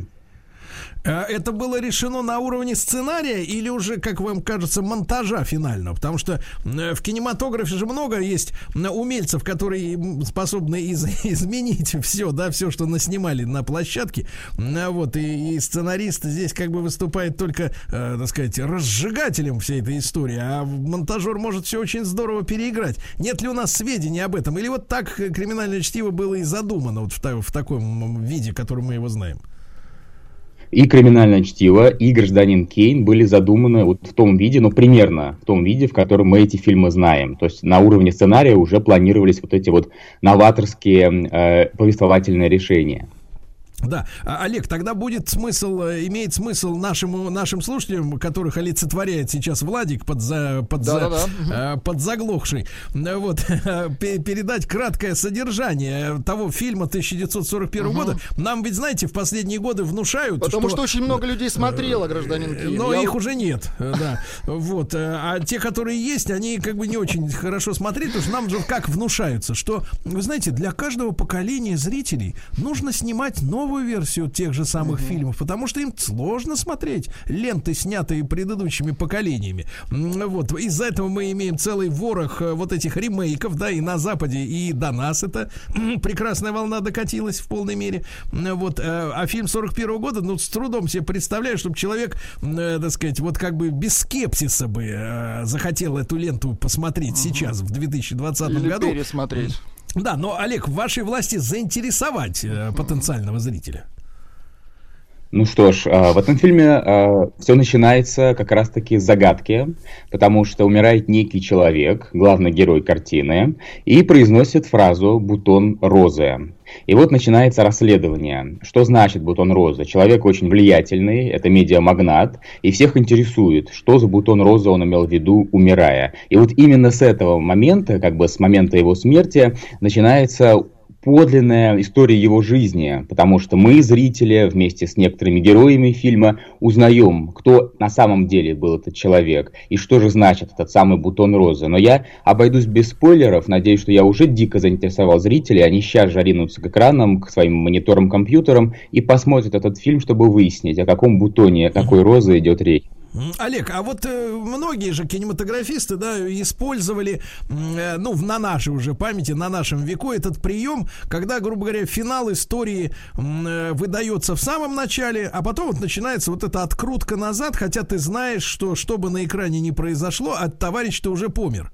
Ну, масса фильмов, в том числе советский, там и это все о нем, помните, была замечательная такая лента, детективная тоже. Значит, когда ты знаешь, что что бы ни происходило на экране, а финал уже продан, да, самый главный. А неужели это началось именно с гражданина Кейна? Вот эта первая попытка вот так вот поступить со зрителем, а, значит, э, уже поставив его перед фактом, что все, что он смотрит, это уже как бы э, привело к э, определенному финалу. Ну, «Гражданин Кейн» один из первых фильмов, э, подобным образом устроенных. И, конечно, дело даже не только в том, что начинается все с финала, а в том, что он в целом настолько сложно выстроен. То есть мы постоянно, в прямом смысле слова, путешествуем по жизни Кейна. Мы ее исследуем. Мы то оказываемся в его детстве, потом в его старости, потом снова в детстве, потом в молодости. И еще очень важно, что постоянно меняется точка зрения. То есть мы узнаем о Кейне от разных людей, которые его знали, от его любовницы, от его друга, и это все уже люди, которых э, некий журналист интервьюирует, они старые, они, может быть, плохо что-то запомнили, поэтому это такой, э, как бы, прием ненадежного рассказчика. И вот все это делает э, Кейна подлинной загадкой, и фильм превращает чуть ли не детектив. Мгм. Но я, я, насколько понимаю, что в конце жизни-то гражданин Кейн, опять же, не буду спойлерить, но представляет из себя фигуру э, ну, достаточно мерзкую. Ну, не то чтобы мерзкую, но точно не образец для подражания. М, Почему, как вам кажется, вот сконцентрировано все внимание на таком товарище, ну, так сказать, э, отвратительной, как бы так сказать, э, отвратительной гражданской позиции? Ну, гражданская позиция у него была, конечно, отвратительная, но еще более отвратительной он был в личной жизни. Я думаю, это связано с тем, что Уэллс и его соавтор, соавтор сценария Манкевич хотели показать э, историю деградации человека. И вообще мне кажется, что эта картина, почему она так признается, почему в Америке ее так любят, да и во всем мире, это такое глобальное эпическое повествование о гибели американской мечты. Ведь американская мечта это всегда про достижение чего-то, всегда про развитие, э, не знаю, капиталов, личности. А здесь мы видим обратную процессию, прогрессию. Мы видим, как человек э, из э, замечательного светлого юноши с кучей мечтаний о будущем превращается или деградирует в какого-то мерзопакостного старикашку, властолюбивого, одинокого и никому не нужного. Вот это такая гибель американской мечты, ее несостоятельность. А кто, кто назначается виновным за эту деградацию? То есть, э, как бы, в силу чего замечательный зародыш, как бы, г- гражданина, да, вот, превращается, в общем-то, в, в- Старикашку. в жуть. Я думаю, что э, он сам в этом виноват, конечно. И он как бы человек, который не прошел искушений. Искушений деньгами, искушений властью. Просто слабый человек изначально. А на его месте мог бы оказаться другой персонаж, который, которого бы не испортили ни деньги, ни власть. Но, к сожалению, видимо, Уэллс достаточно пессимистично смотрит на человеческую природу в целом. Ну, то есть человек э, обречен в силу наличия или отсутствия у себя определенных качеств э, в своем характере, в своей личности, искусственно приобрести, которые нет никакой возможности. То есть это, это упадническое, это получается кино. Ну, если расшифровать ваши слова, да, то получается нет, нет в тебе, за, не заложено в тебе силы воли, да, какой-то От природы, устойчивости, да? устойчивость, то ты ничего не можешь сделать. То ты, ты животное, да, которое, в принципе, ну, сложными, но все равно руководствуется э, генетическими какими-то заделами в твоей личности, и сам ты, в общем-то, управлять э, собо- самим собой ты не можешь. Да, ты можешь э, взаимодействовать с другими людьми, но сделать себя достойным человеком по, под силу не всем. Вот, вот такой вывод должен, такой пессимистичный появиться у зрителя. Я думаю, да. То есть нужно быть каким-то настоящим героем, чтобы подняться над э, окружающей тебя действительностью, чтобы быть светлым, добрым до самого конца. Это очень мало кому удается, отдельным святым и праведникам. Но, к сожалению, наш герой, гражданин Кейн, таковым не оказался. А, Олег, э, я напомню, что с нами на связи Олег Грознов, лектор Level One, искусствовед, киновед, научный э, сотрудник библиотеки имени Тургенева. Мы сегодня говорим о связи фильма «Гражданина Кейн». Это 41 год, э, ну, для нас почти что предвоенный год, да, и «Криминальное чтиво» уже, так сказать, наша эпоха, 94-й.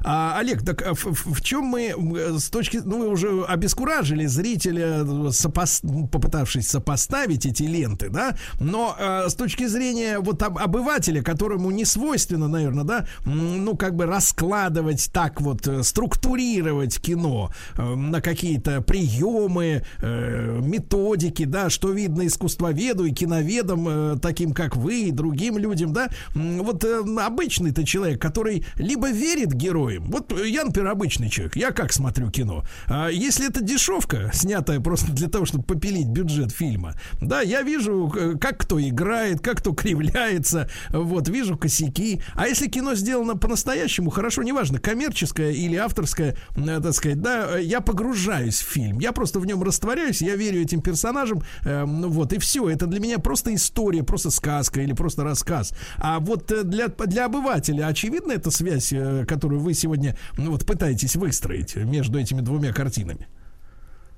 А, Нет, она совершенно не очевидна, потому что она действительно вся целиком находится вот в области структуры повествовательной. А на уровне сюжета никаких перекличек быть не может, но, но, мне кажется, что тематические переклички есть, потому что мы, помните, говорили в прошлый раз о герое Траволта, который тоже, в общем-то, ни на что не способен, который просто плывет по течению и в конце концов гибнет. Конечно, он отличается сильно от гражданина Кейна, безусловно, личности волевой, очень мощной, но конец у них, ну, примерно какой-то такой одинаковый. Как-то они не принесли в этот мир никакого света, хотя, в принципе, в принципе, оба могли.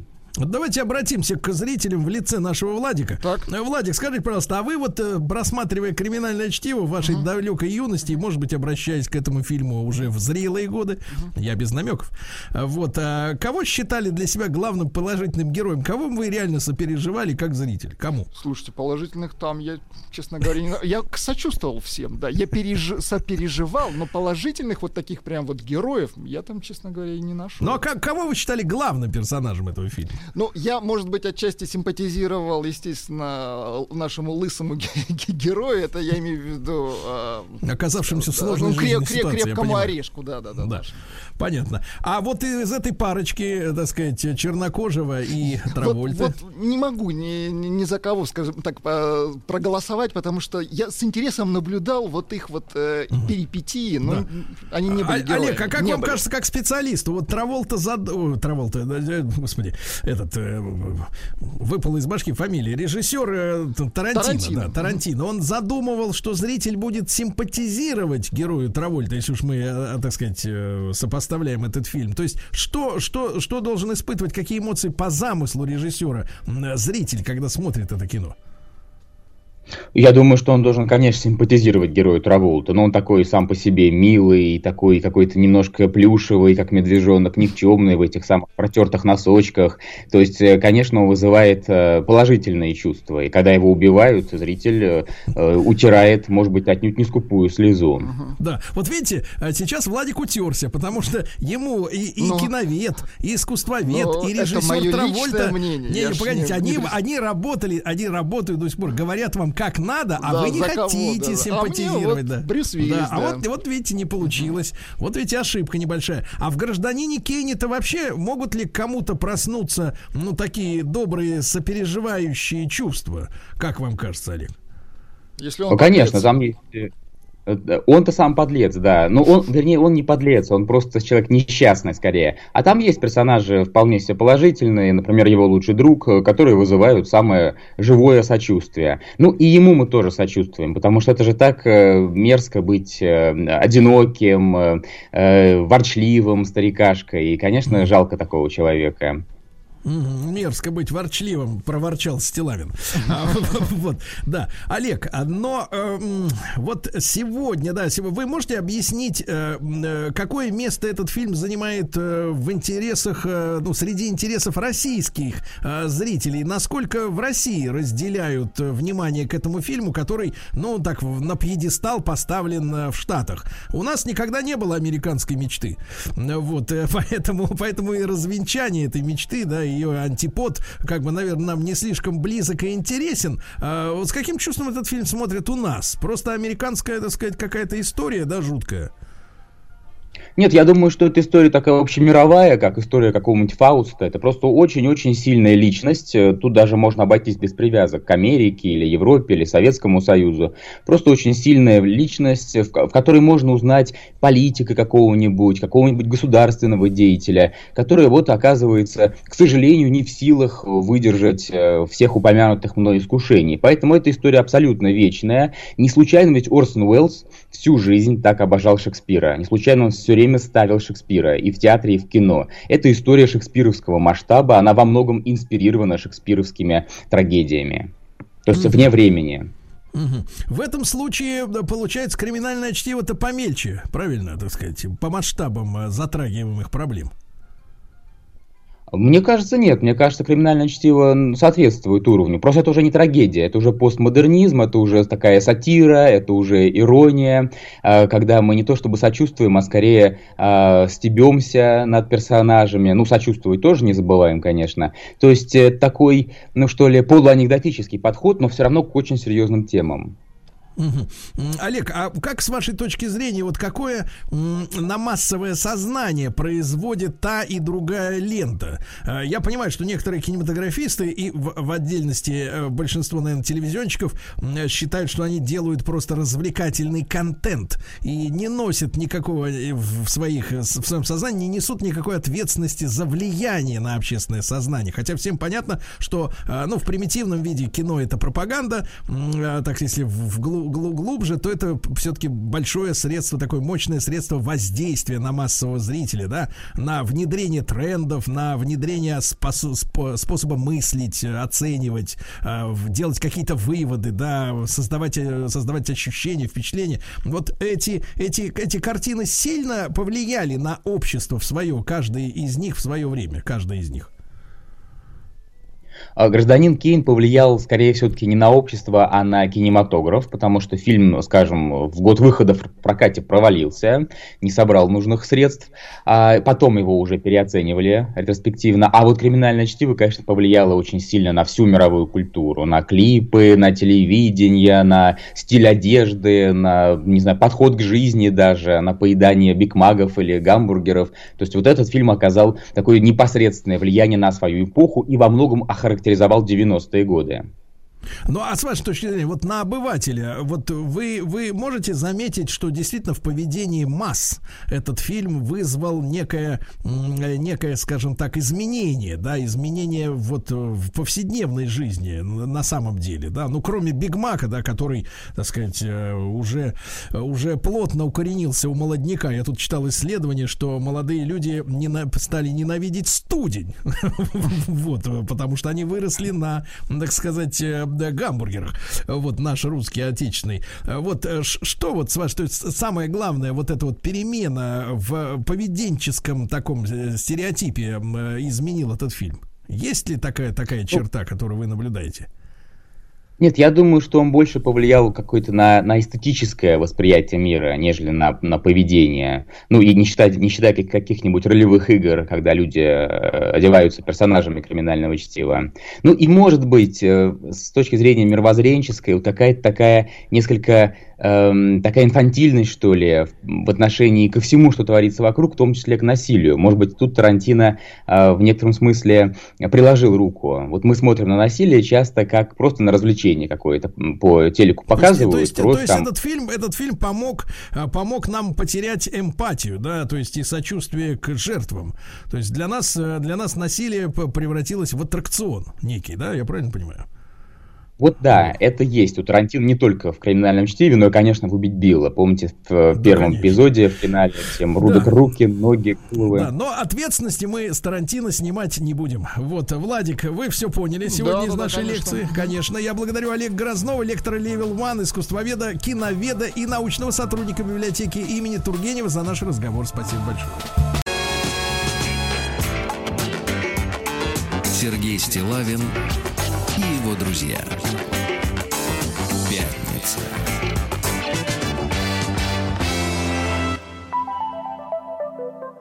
На лайте. Друзья мои, ну а сейчас нас с вами ждет встреча с Еленой Николаевной Корниловой, э, профессором факультета журналистики Московского государственного университета, доктором филологических наук. Мы с вами с ней в эфире познакомились э, неделю назад. Елена Николаевна, доброе утро. Доброе утро.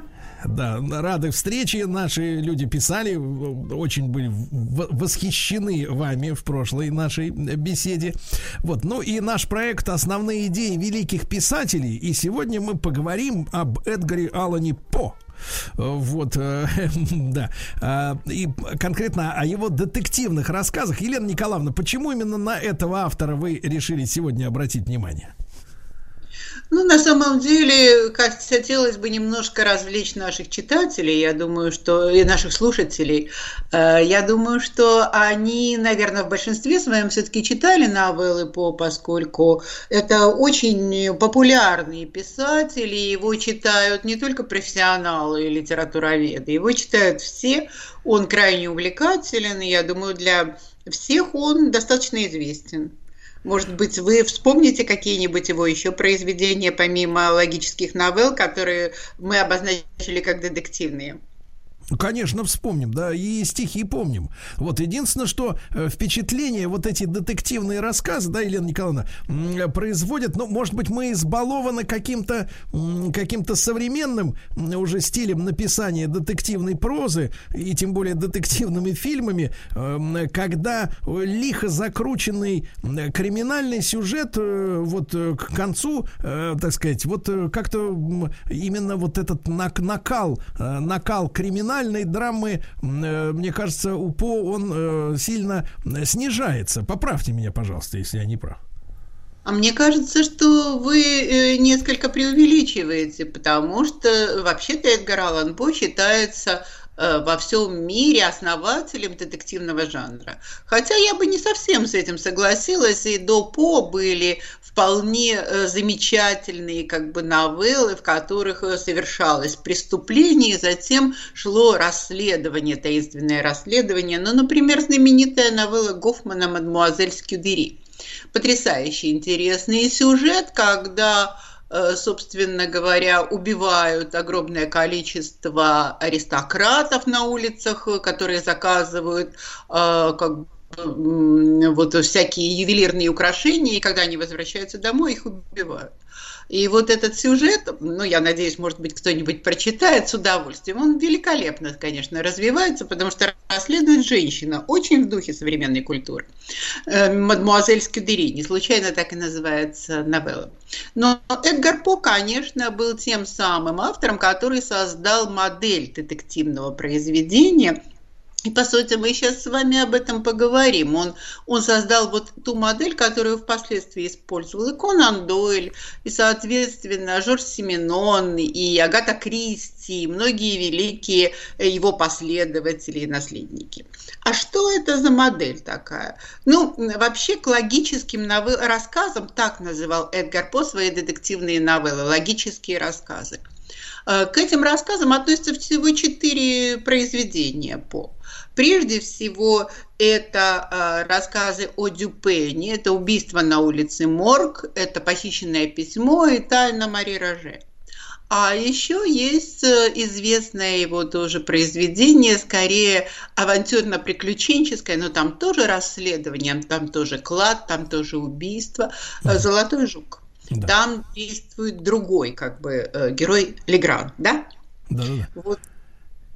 Э, По сути, если мы возьмемся за э, вот эту историю Дюпена, э, Дюпен вообще тот человек, который очень нам напоминает Шерлока Холмса, потому что живет он на окраине Парижа, одиноко, живет, не любит дневного света, предпочитает э, даже днем закрывать шторы и жить при свечах, а вообще вся его жизнь – это ночное времяпрепровождение. Он крайне начитан, у него прекрасная библиотека, он играет на скрипке.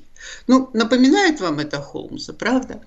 И вот, э, собственно говоря, у него появляется э, некий знакомец, которого он поражает совершенно своими э, интеллектуальными данными. Вот почему логические рассказы. Потому что для По важно выстроить, как, как бы наш герой Дюпен расследует преступление. Вообще он читает газеты. И вот в этой газете он обнаруживает как бы рассказ о том, что э, на улице Морг как раз было совершено какое-то невероятное чудовищное преступление, потому что были убиты две женщины, причем убиты каким-то э, вообще варварским способом. Одна из них была растерзана совершенно, и ее седые пряди окровавленные валялись по всему, как бы по всей квартире, в которой она жила, а голова ее была отрезана бритвой выброшена вообще на улицу. А вторую, вторую молодую ее дочь Камилу засунули в, в печную трубу в камине в камине засунули, причем э, никто не может представить, как это все происходило, потому что двери закрыты, как бы окна закрыты, и э, люди, соседи слышали э, страшные крики этих женщин, но никто не, пока э, вот э, все собирались что-нибудь сделать и броситься им на помощь, уже преступление было совершено и преступник исчез. Ну вот, надо разгадать это. Угу. Да? Елена Николаевна, а в этом смысле, если вот вы упомянули уже Конан Дойла, э, в этом смысле вот за, задействование, ну, э, так, героев, которые противопоставляют себя полиции, да, официальной. То есть полиция это смешные ребята типа Лестрейда, вот, а, соответственно, вот эти вот э, следователи-надомники, да, так сказать. Ну, такие, да, частные детективы, я бы сказала. Да, да, это можно квалифицировать, в принципе, как кражу идеи УПО? Ну, на самом деле, я не думаю, что это кража идей, это просто заимствование, такое традиция в литературе, собственно говоря.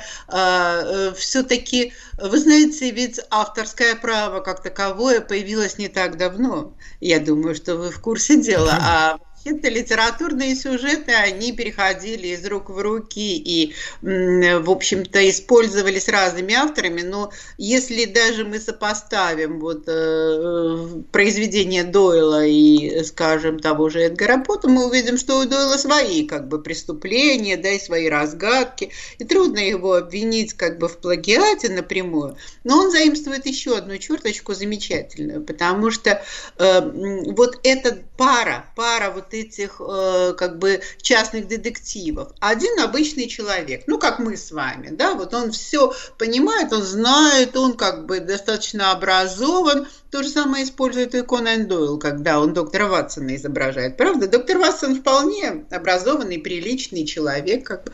Но то, что проявляет те гениальные способности, которые проявляет его друг, э, собственно, Шерлок Холмс, вот то же самое происходит и в новелле, собственно, Эдгара По. И это замечательный штрих, потому что когда рассказчик нам рассказывает о невероятной наблюдательности Дюпена, именно вот эта антитеза, обычный, разумный, образованный человек и некий гений сыска, некий э, проницательнейший человек, который подмечает всякие детали, их точно собирает и точно выходит на разгадку преступления невероятного. А вот а как это происходит? Лена вот Николаевна, а в этой, в этой связи, позвольте прервать нас, вас на мгновение, э, в этой связи не, не из этих ли, э, соответственно, э, логических рассказов Эдгара По, я так предполагаю, как обыватель, естественно, выросла западная культура, ну, не побоюсь этого слова, Марвела, империи и вообще вот этих всех фильмов и комиксов о сверхлюдях, да, а, которые сражаются со злом, а, будучи сверхъестественными наделенными способностями. То есть обычному человеку, а, пусть даже образованному, а, да, ему рыпаться не надо. Если нет в округе гения сыска или гения там слюну пускать, как Человек-паук, то, в принципе, проблема не решится. Вот, нужен какой-то суперчеловек, чтобы решить проблему. Ну, конечно, По все-таки не создает своего Дюпена в качестве суперчеловека, но э, вот эта модель очень выгодная, потому что если бы он просто рассказывал как автор о гениальности своего сыщика, то мы вряд ли бы поверили. Да? Это надо какие-то придумывать совершенно невероятные вещи, и это не убеждает читателя. Но когда перед нашими глазами как бы вот эта парочка, которая все время как бы э, вот э, рассказчик, он все время спот... Э, не может догадаться, да, он выстраивает свои модели, но они никуда не годятся, они не оправ... А вот как бы сыщик, он это может сделать. Вот это, эта антитеза как раз и помогает. Это, это очень хороший литературный прием. Я не знаю, как это действует как бы вот в фантастических сериалах. Я думаю, что там все-таки много других приемов. Но вот в детективной литературе это совершенно бесспорный ход. Это замечательный ход, который убеждает читателя э, в том, что, конечно же, наш э, гений откроет это преступление. И действительно, Дюпен открывает это преступление, потому что я уж не знаю, э, как наши слушатели читали ли они эту новеллу, но преступником оказывается обезьяна, огромная орангутанка. Вот, вот в, этом, в этой связи, Елена Николаевна, я и, и, как бы так сказать, вот сформулировал свое некоторое разочарование финалом э, его нескольких рассказов, да, вот этих логических, потому что объяснение, вот происходит крутая за, завязка, да, такая э, яркая, кровавая, будоражащая, так сказать, сты, заставляющая остывать в жилах кровь, ну вот, а в итоге, так сказать, на поверхности в конце произведения вытаскивается, ну, какая-то вот небыв... небывальщина с какой-то с какой-то обезьяной, которой пришло в голову засунуть молодую девушку, пардонте, как говорится, в эту в выхлопную, ой, то есть в, в, в каминную Камин. трубу, в каминную да. трубу. Елена Николаевна, мы сразу после короткой рекламы продолжим. Елена Николаевна Корнилова сегодня с нами, профессор факультета журналистики МГУ.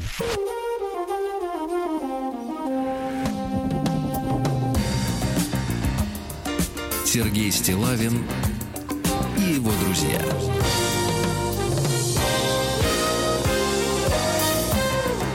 Пятница. На лайте. Дорогие товарищи, с нами Елена Николаевна Корнилова, профессор факультета журналистики МГУ, доктор филологических наук. Мы сегодня говорим о, ну, чуть-чуть говорим об Эдгаре По, э, его логические рассказы или детективные. Елена Николаевна, вот э, повторю вопрос. Вот в, развязке этого первого рассказа, да, на улице Морг, э, появляется обезьяна, то есть некий, некий совершенно, как говорится, искусственный персонаж, с другой стороны, чудовищно пугающий. Он описывает таким образом, как бы материализует в, в на бумаге страхи, страхи обывателей перед какими-то невероятными явлениями в жизни, которые невозможно предвосхитить и обезопасить себя. Зачем он такой ход делает? Вы знаете, Сергей, я бы с вами не согласилась по поводу того, что это такая развязка, как бы э, не вытекающая из логики рассказа. Она как раз вытекает из логики рассказа, потому что там все выстроено так, что э, преступление это не мог совершить человек не мог совершить человек, потому что не, не, невозможно было допрыгнуть от лестницы до окна да, э, человеч... Э, это было не в человеческих силах как бы совершить такой прыжок. Не в человеческих силах было вот совершить это, как бы убийство девушки, которую запихнули в каминную трубу. Это было просто не в силах человека. И вообще вся жестокость происходящего, а также звуки, которые слышали люди за пределами этой квартиры, эм, нечленораздельные звуки, а каждый это трактует как чужой язык, правда? Немец говорит говорит, что это был итальянский, а итальянец говорит, что это был английский и так далее. Да, вот они все ну. слышат. Так вот, все это подготовлено абсолютно. И развязка действительно страшно неожиданная, потому что до, последнего момента, до последнего момента рассказчик не может понять, почему Дюпен дает объявление э, в газету о том, что он ищет хозяина огромной обезьяны, которую как бы он нашел, да, и хочет ее вернуть хозяину. И появляется этот моряк, который, собственно, и раскрывает все подробности, потому что он видел как бы происходящее, вися на лестнице, да и не в состоянии остановить этого страшного, страшное животное, которое убежало от него. Эта история на самом деле, мне кажется, достаточно э, логично обоснована у По.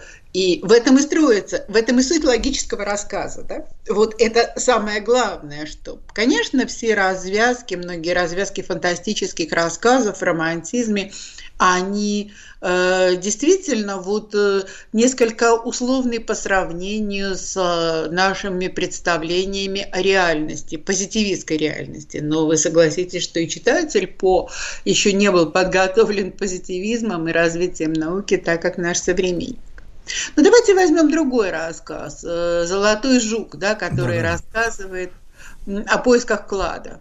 Потому что перед нами, э, опять же, такой романтический герой, как и Дюпен.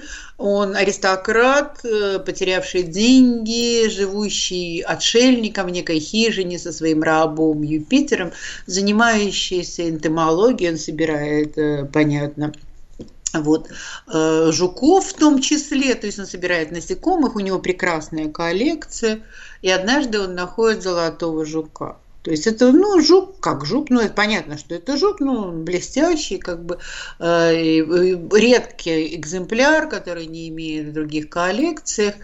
И э, происходит такое событие, жук укусил, как бы, вот, человека, который его схватил, и, соответственно, чтобы обезопасить себя, он, э, раб ему, его, вернее, не раб, извините, это Юпитер уже не раб, он его просто слуга, он его как бы близкий даже человек по духу в том числе, он видит какой-то кусок пергамента, который торчит из э, песка. Он выдергивает его грязный, смятый кусок и заворачивает они этого жука в этот пергамент, и дальше происходит чудо. Потому что э, этот кусок пергамента ну, попадает, соответственно, в дом, да, его подносят к огню неожиданно, и вдруг на нем проявляются некие знаки и буквы, в том числе и череп.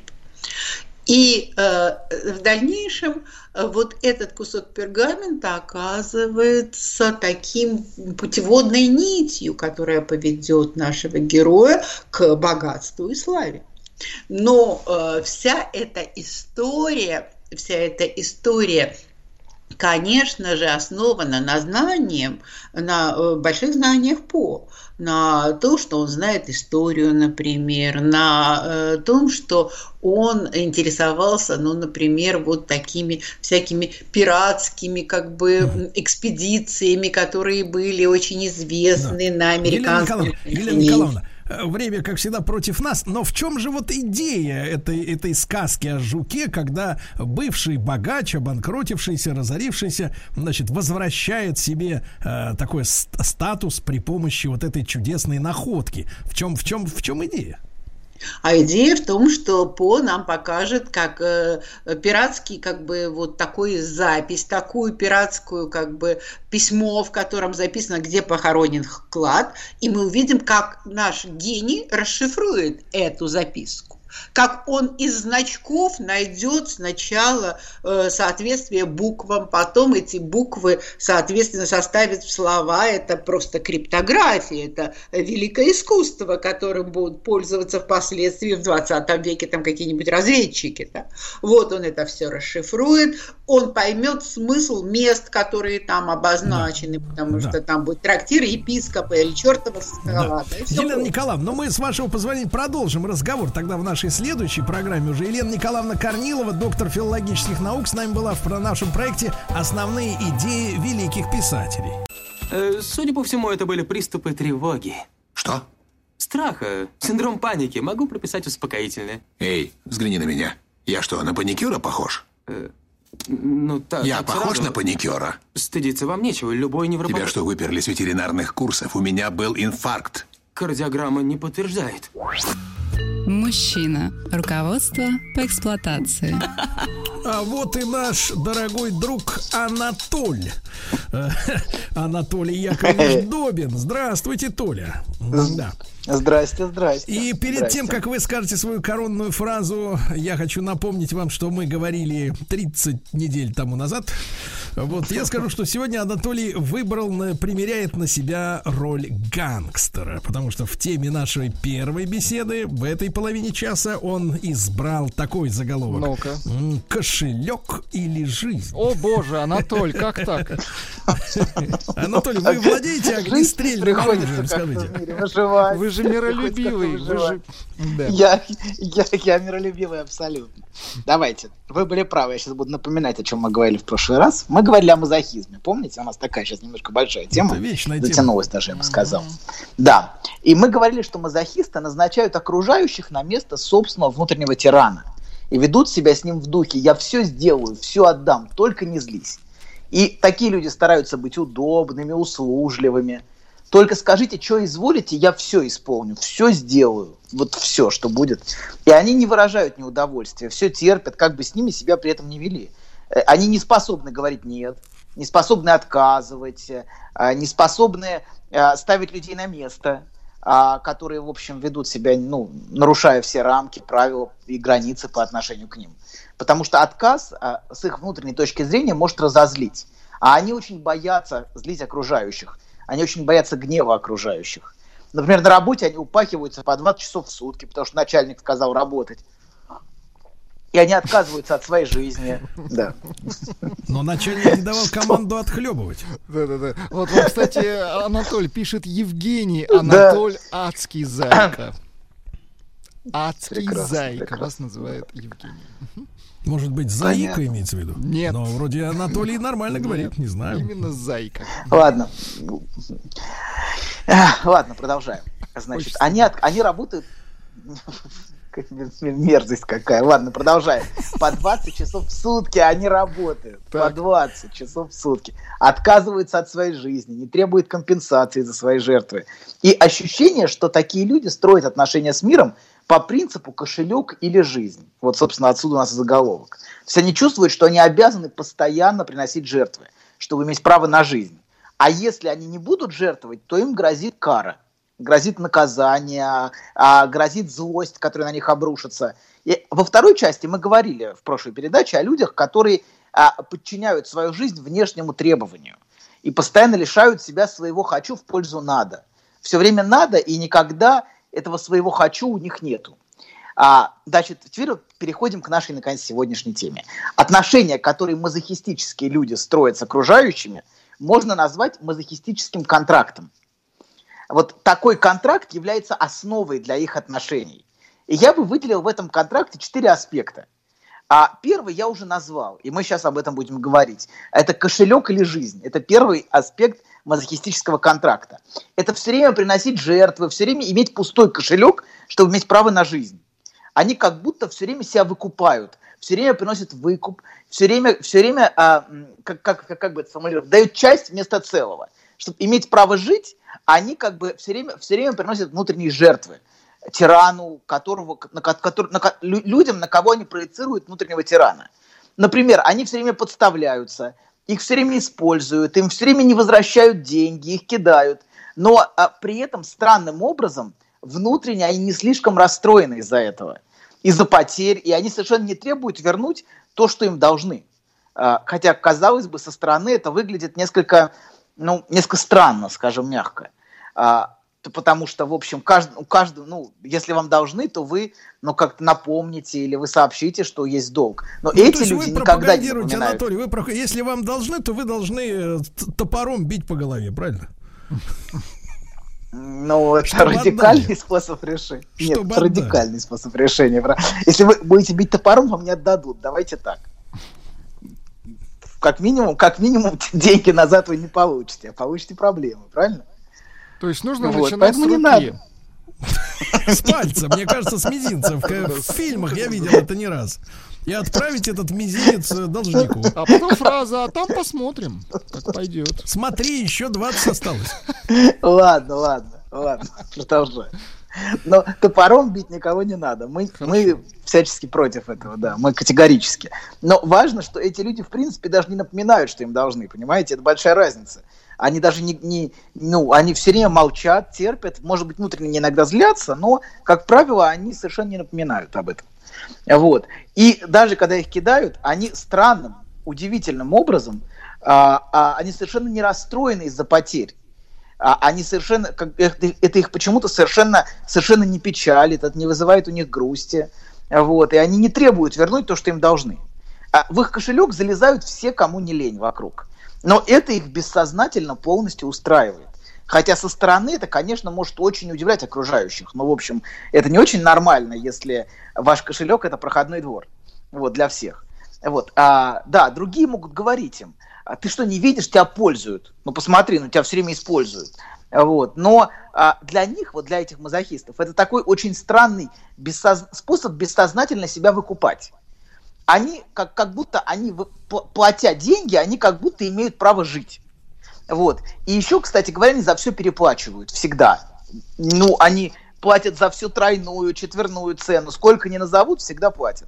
Ну, если деньги есть, конечно. Если нет, то и не платят. Вот. И они не могут себе позволить никакого долга никогда.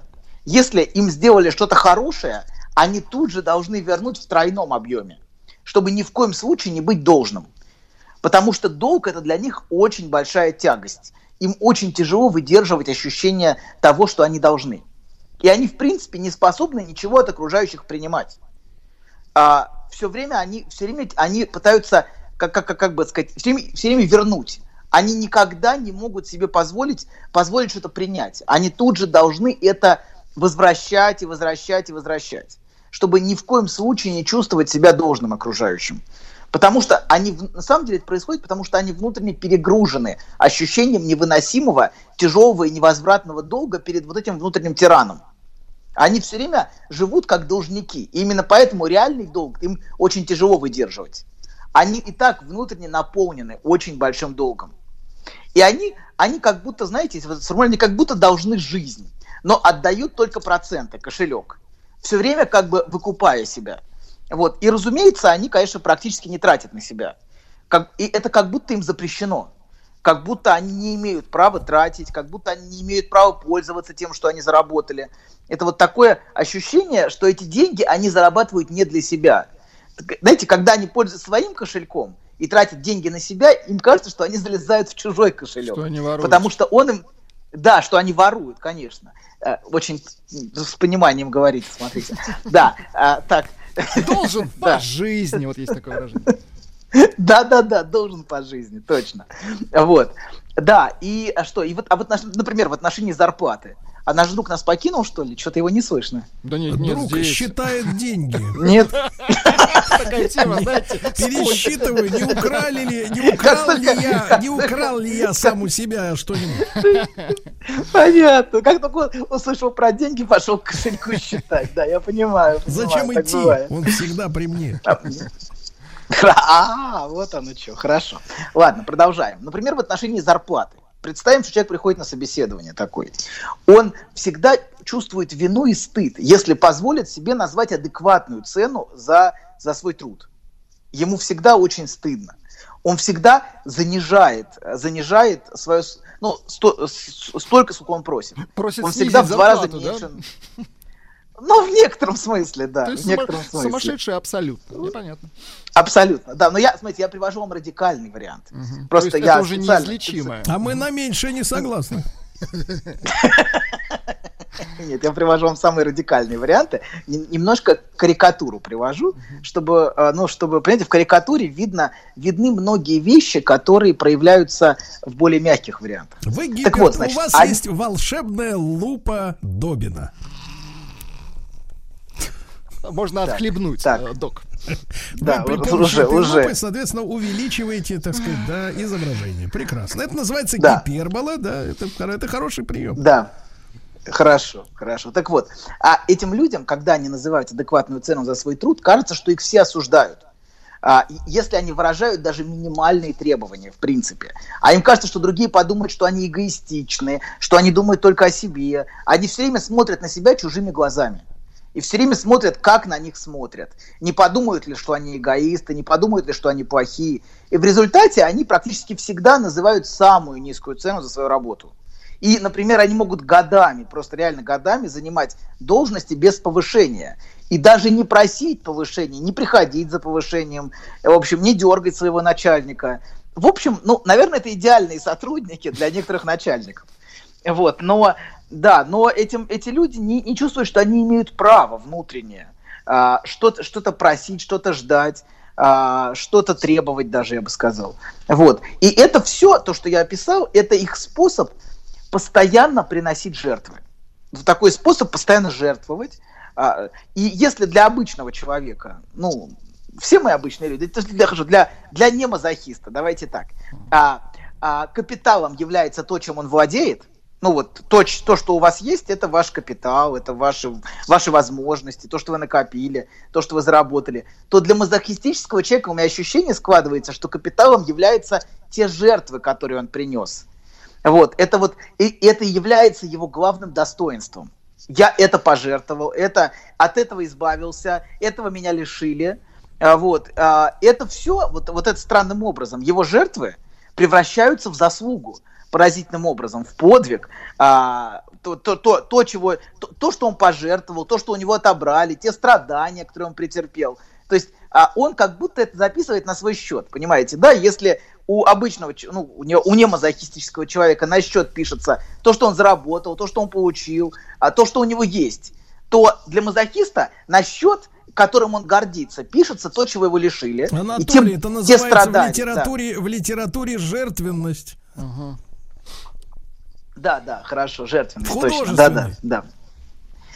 Да, хорошо. Ну, если бы не было Ладно. таких людей, на ком бы оттаптываться садистом? произнес он с наслаждением. Хорошо, да не на ком, не, не на ком, не на ком, конечно, конечно. Нет, э, ну ладно, про, про садистов мы поговорим, давайте продолжим, значит. А вот, вот это все, вот это все, вот это, то, что вы называете жертвенность, это немножко другое. Все-таки я не согласен. Это такая, знаете, давайте скажем, мазохистическая жертвенность. Это совершенно другое, чем, чем вот эта литературная жертвенность. Женская, женская жертвенность, это, ну, еще, это немножко другое, мне кажется. Это друг, другая история. Конечно, у женщин, например, есть определенные мазохистические черты в целом, как бы феминистки против этого не возражали, но это совершенно про другое. Если женщина готова пожертвовать, например, своей жизнью ради мужчины, вот, и а, заниматься, например, тем, что, что она, ну, слово служит, ну, это плохое слово. Нет, все это кого-то. Во имя, нет, да, да. во имя мужчины. Ну, Давайте во имя мужчины. Да. Ничего-то и кого-то. А здесь да, а, ради удовольствия жертвенность. Это немножко другое. А, здесь, ну, не, не ради удовольствия, ну, а, а из страха, что тебя что тебя будут бить, что тебя накажут, что тебя будут злиться, да, тем, что тебе будет плохо, вот. А из, из страха человек все время жертвует. Это, это другая жертва. Это жертва из пронизанная все Хотите время вам пример из реальной жизни? Мне тут товарищ рассказывал. Ну-ка. Из реальной жизни. Женщина познакомилась с прекрасным мужчиной. Так. И не оформив с ним никак, никак отношений, а, помогла ему погасить его кредит э, ипотечный, продав свою почку. Вы хотели острых примеров. Мне кажется, в фильме это... Кислевского. Да, доктор, это, это, да. фильм, это, это из реальности. Доктор. Это из реальности. То есть, есть прекрас... не, имея, прекрасный... не имея никаких да, да, гарантий, да. что этот мужчина с ней вообще останется, Альфонсу какому-то подарить почку, это безумие. Ну, что тут скажешь? Доктор плачет. Я даже не знаю. Да, Доктор да, сучит четками. Да. Да, есть фильм, фильм, фильм Дик, э, Диколог был Кислевского, есть там, там десятая, в десятой серии, там как раз про почку и про как, как, как обменивают почку на марку. Человеку не хватает марки для коллекции, и он обменивает почку. Ну, марки почтовые имеется в виду. А, ну да. Да, да, да, знаете, такие, которые для, для коллекции одной марки не хватает. Которые наклеивают. Вот. Очень важная марка, пришлось почку продать, да. Ладно, продолжаем значит, а для мазохиста вот а, его лишение, значит, это а, так, значит, а человек вот такой все превращает вот, в такие жертвы, превращает в подвиг. Это для него достоинство, это заслуга. И все по заветам великого кормчего, знаете, чем хуже, тем лучше. Вот такая логика. И наоборот, успех, например, неожиданная прибыль вызывает скорее беспокойство и страх наказания у такого человека. Как будто он позволил себе что-то недозволенное, что-то запрещенное. Как будто ему это нельзя, а он как бы пр- протянул, протянул руку к этому. И это вызывает у него очень большой страх. Поэтому, как только что-то на них свалилось, как только они получили успех, достижение, неожиданное повышение, так тоже бывает. Совершенно неожиданно. Они старались всячески избежать повышения, но к ним пришел начальник и сказал, тебя повышают. И они будут делать все, чтобы сорвать это, саботировать а, бессознательно, потому что они очень боя- боятся занять, занять какое-то место. Место, а, вот, место начальника. Они все время должны быть подчиненными. И, или они боятся те- тех денег, которые им платят за их, зар- за их работу. Как будто, как будто их за это должны наказать. Как будто им запрещены эти деньги. Вот. И поэтому они тут же от этого пытаются избавиться. Не дать, их, не дать себя повысить. По- По-разному это бывает, но так, так, так случается. Человек саботирует все достижения, которые могут, могут ну, к нему прийти. Вот. И еще одно важная вещь. Они все время предъявляют себе и окружающим свои лишения как медали. Вот. А, это такой, знаете, вс- вот то, что они претерпели, это, знаете, вот как, как такой этот набор у них на груди носят Это люди. их вот эти- капитал. Мгм. Капитал, капитал, да. Да вот. Меня здесь кинули, обобрали, обманули, обидели, отобрали. Вот. И человек все время жалуется. То есть вот эта жалоба постоянная, что на работе, например, на меня наорали и заставили работать по там 18 часов. И все, я сижу у компьютера в самоизоляции, и все время работаю, не могу отойти, мне не дают. Вот. А дома еще жена сказала, что я не мужик, а ничтожество. А, например, приятель, представляете, взял у меня кучу денег и что-то не собирается возвращать, вообще не собирается, представляете? Ну, вот. тут скорее И, а, нестыковка, да, Анатолий? Откуда у такого лузера куча денег? Да-да-да. Он уже их давно ну хорошо, раздал. ну, ну согласен. Нет, ну, хорошо, мой ну, приятель кон- забрал у меня Да. почку, вот как надо писать. Хорошо, хорошо. Но почка стоит куча денег, скажите. Конечно. Вот, Конечно. да. Конечно, сто процентов. Не наша с вами, конечно, наша уже Свежая. ничего не стоит. Ну, Наша уже с вами У нас с Владиком очень дешевые, потрепанные уже. Мы как раз в поисках по- Поюзанные. свежих. Это шутка, шутка. Печ- У печ, тебя, Толик, подрежем, смотри, нам как раз по одной. Хорошо. Хорошо. Так вот, за всеми этими жалобами скрывается гордость. Так. А как, как если бы они предъявляли другому человеку свои достижения? Меня кинули, это золотая медаль, меня обманули, красный диплом. Ну это Значит, вот у меня скажите, забрали Толя, а- а деньги, такой просьба олимпийское такая спросить. чемпионство. А это в частности, это вот женская история, это женщины любят вот э, жертвенность на себя примерять или, э, и, так сказать, универсальная? Здесь нет пола. Мгм.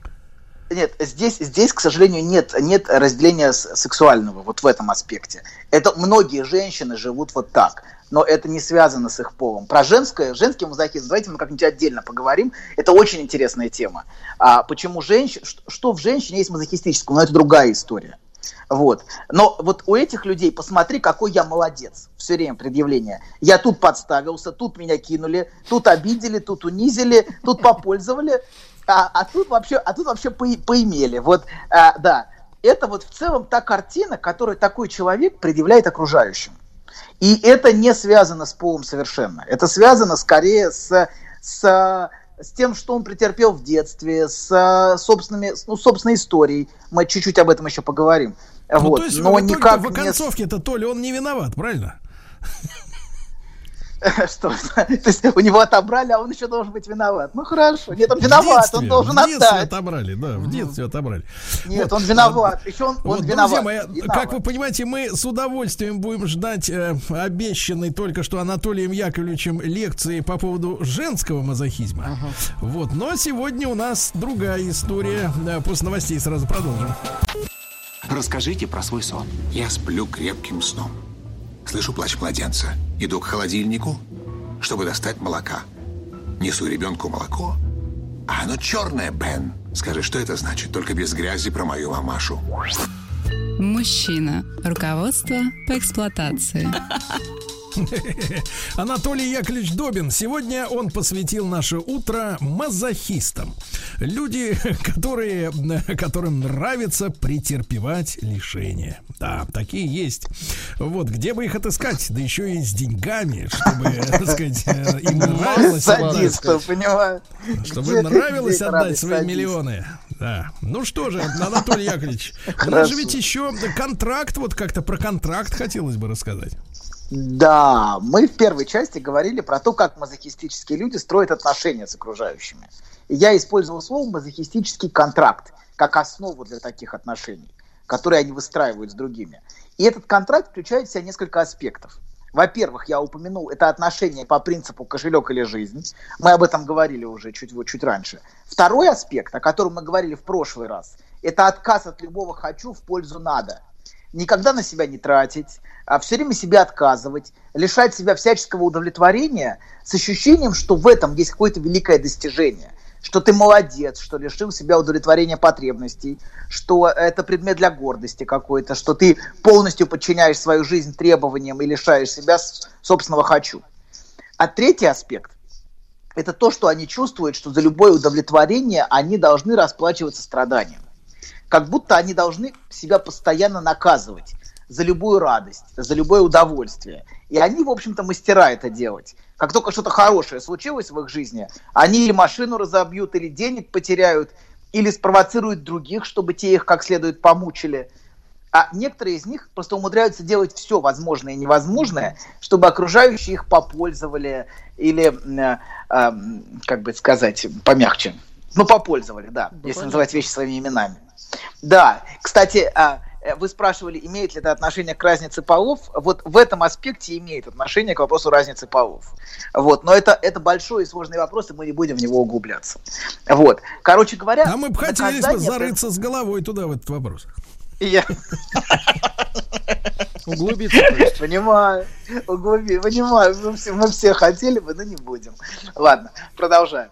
Значит, а, так, на чем мы остановились? Как быстро вы сбиваетесь, а? Сказать, Да. Извините, ну Легко такая тема, тем, тем такая. Вот, значит, короче говоря, да, э, наказание приносит им гораздо больше внутреннего бессознательного удовлетворения, чем получение чего-то хорошего и приятного. Лишение повышает их самооценку. То есть, если, например, для немазохиста самооценка повышается от достижений, то для мазохиста самооценка повышается от лишений. Он чувствует, что он хороший. Он чувствует, что он может этим гордиться. Вот, а, да. И, наконец, четвертый аспект мазохистического контракта можно назвать, я бы назвал это, наверное, так. Если я страдаю, то меня не бросят. Это очень странная гипотеза, но, тем не менее, они ее придерживаются. Они боятся потерять связь с другим человеком. Им кажется, что другой их всегда вот-вот бросит, и они окажутся с ужасным ощущением одиночества. Им кажется, что они сами по себе не справятся, не выживут, как будто они тотально зависимы. Вот такое внутреннее ощущение. И если параноидные люди, помните, мы говорили о параноидных людях, а, ко- о, о которых значит, мы говорили вот, о о тираническом контроле других людей, и эти люди параноидные держат других за глотку и за другие места, чтобы те не свалили. Вот параноидный человек, он садистически и тиранически контролирует окружающих, чтобы те не сбежали.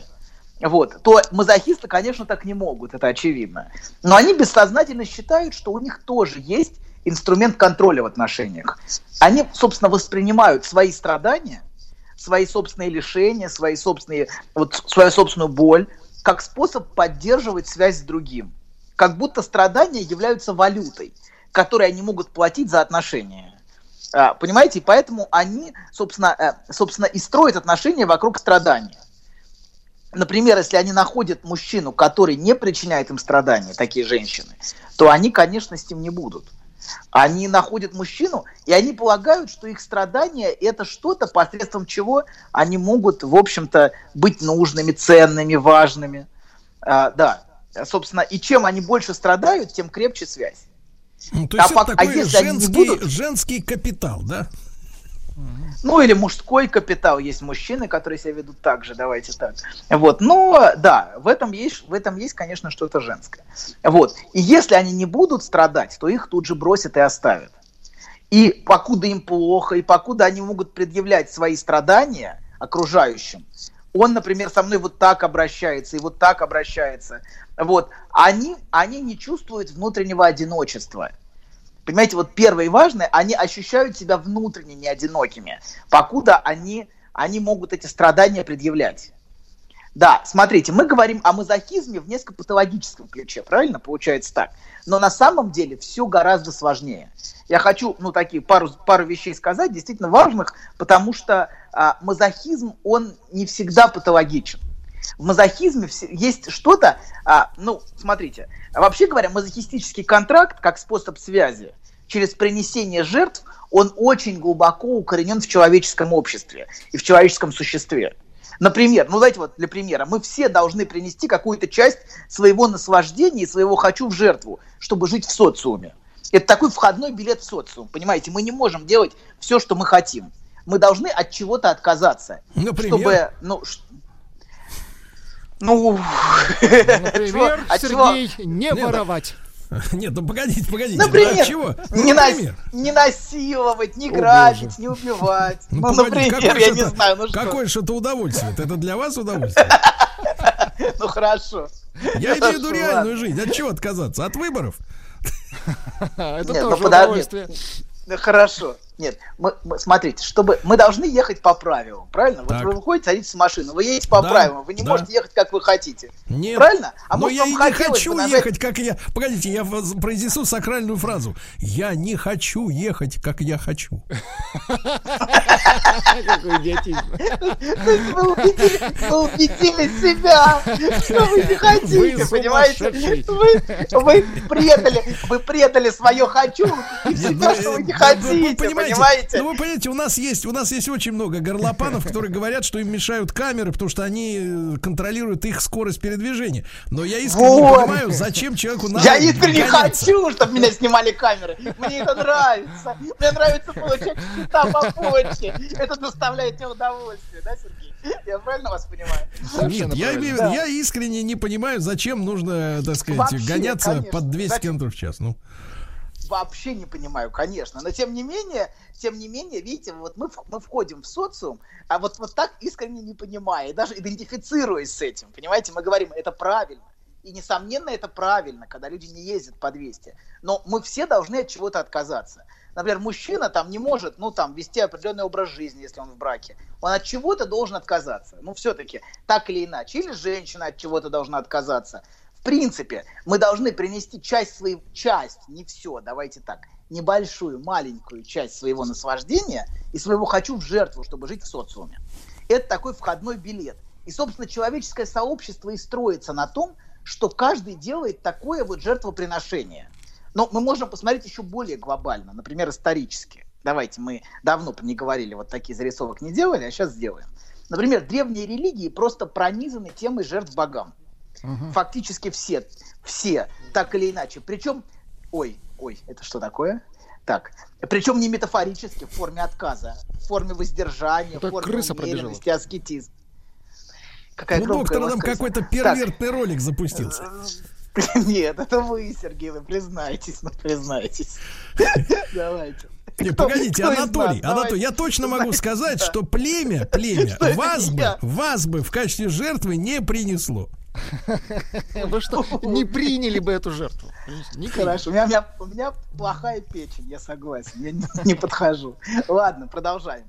Короче говоря, значит, а эти жертвы в древних религиях, это были не, не метафорические, как, как сейчас, например, в форме отказа, воздержания, умеренности, аскетизма, потому что все это желанно Богу.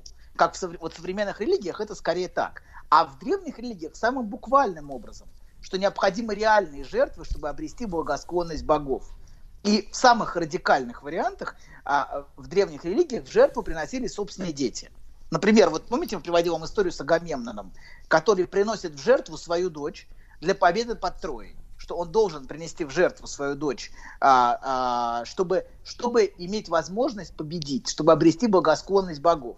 Или, например, постоянно упоминаемые в Библии а, жер- жертвы Молоху, которые, а, собственно, которые были запрещены монотеизмом. Ну, И это, вот товарищи, жертвы- в Ветхом Завете, насколько я понимаю. Нет, не, подождите, в Ветхом Завете это запрещено. Не да, это все, все современные религии запрещают человеческие жертвоприношения. Это, ну, практически все, я думаю. Вот. А что вас так веселит? Вы те- хотите создать религию? А те, что, а те, что не запрещают, несовременные, да. Так вот, значит, продолжаю. Продолжаю. Значит, а так вот, эти жертвы, которые должны обеспечить благосклонность божественного желания. Это вот такая форма мазохистического контракта. И, собственно, вот эта форма жертвы, которую монотеизм с его появлением запретил. А человеческие жертвоприношения практически везде, где появился монотеизм, тут же исчезали жертвоприношения а, в форме а, вот такой, такого, такой плоти, вот, э, живого человека.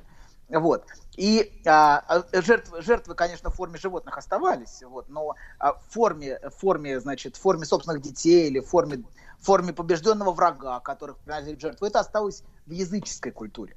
Вот. И я давно ничего не приводил из нашего общего культурного достояния, и Мгм. мне Мы кажется, уже что надо это да, давайте. Мгм. Вообще, конечно, конечно. Давайте, вот сейчас я говорю, много. мне пришла... Ну да, одна, собственно, если вы более точно. Я уже Да, думал, вот. вы переметнулись. Нет, одна, Нет, он же говорит, нет, а вот та самая одна, осталась. одна, та самая, она одна, да.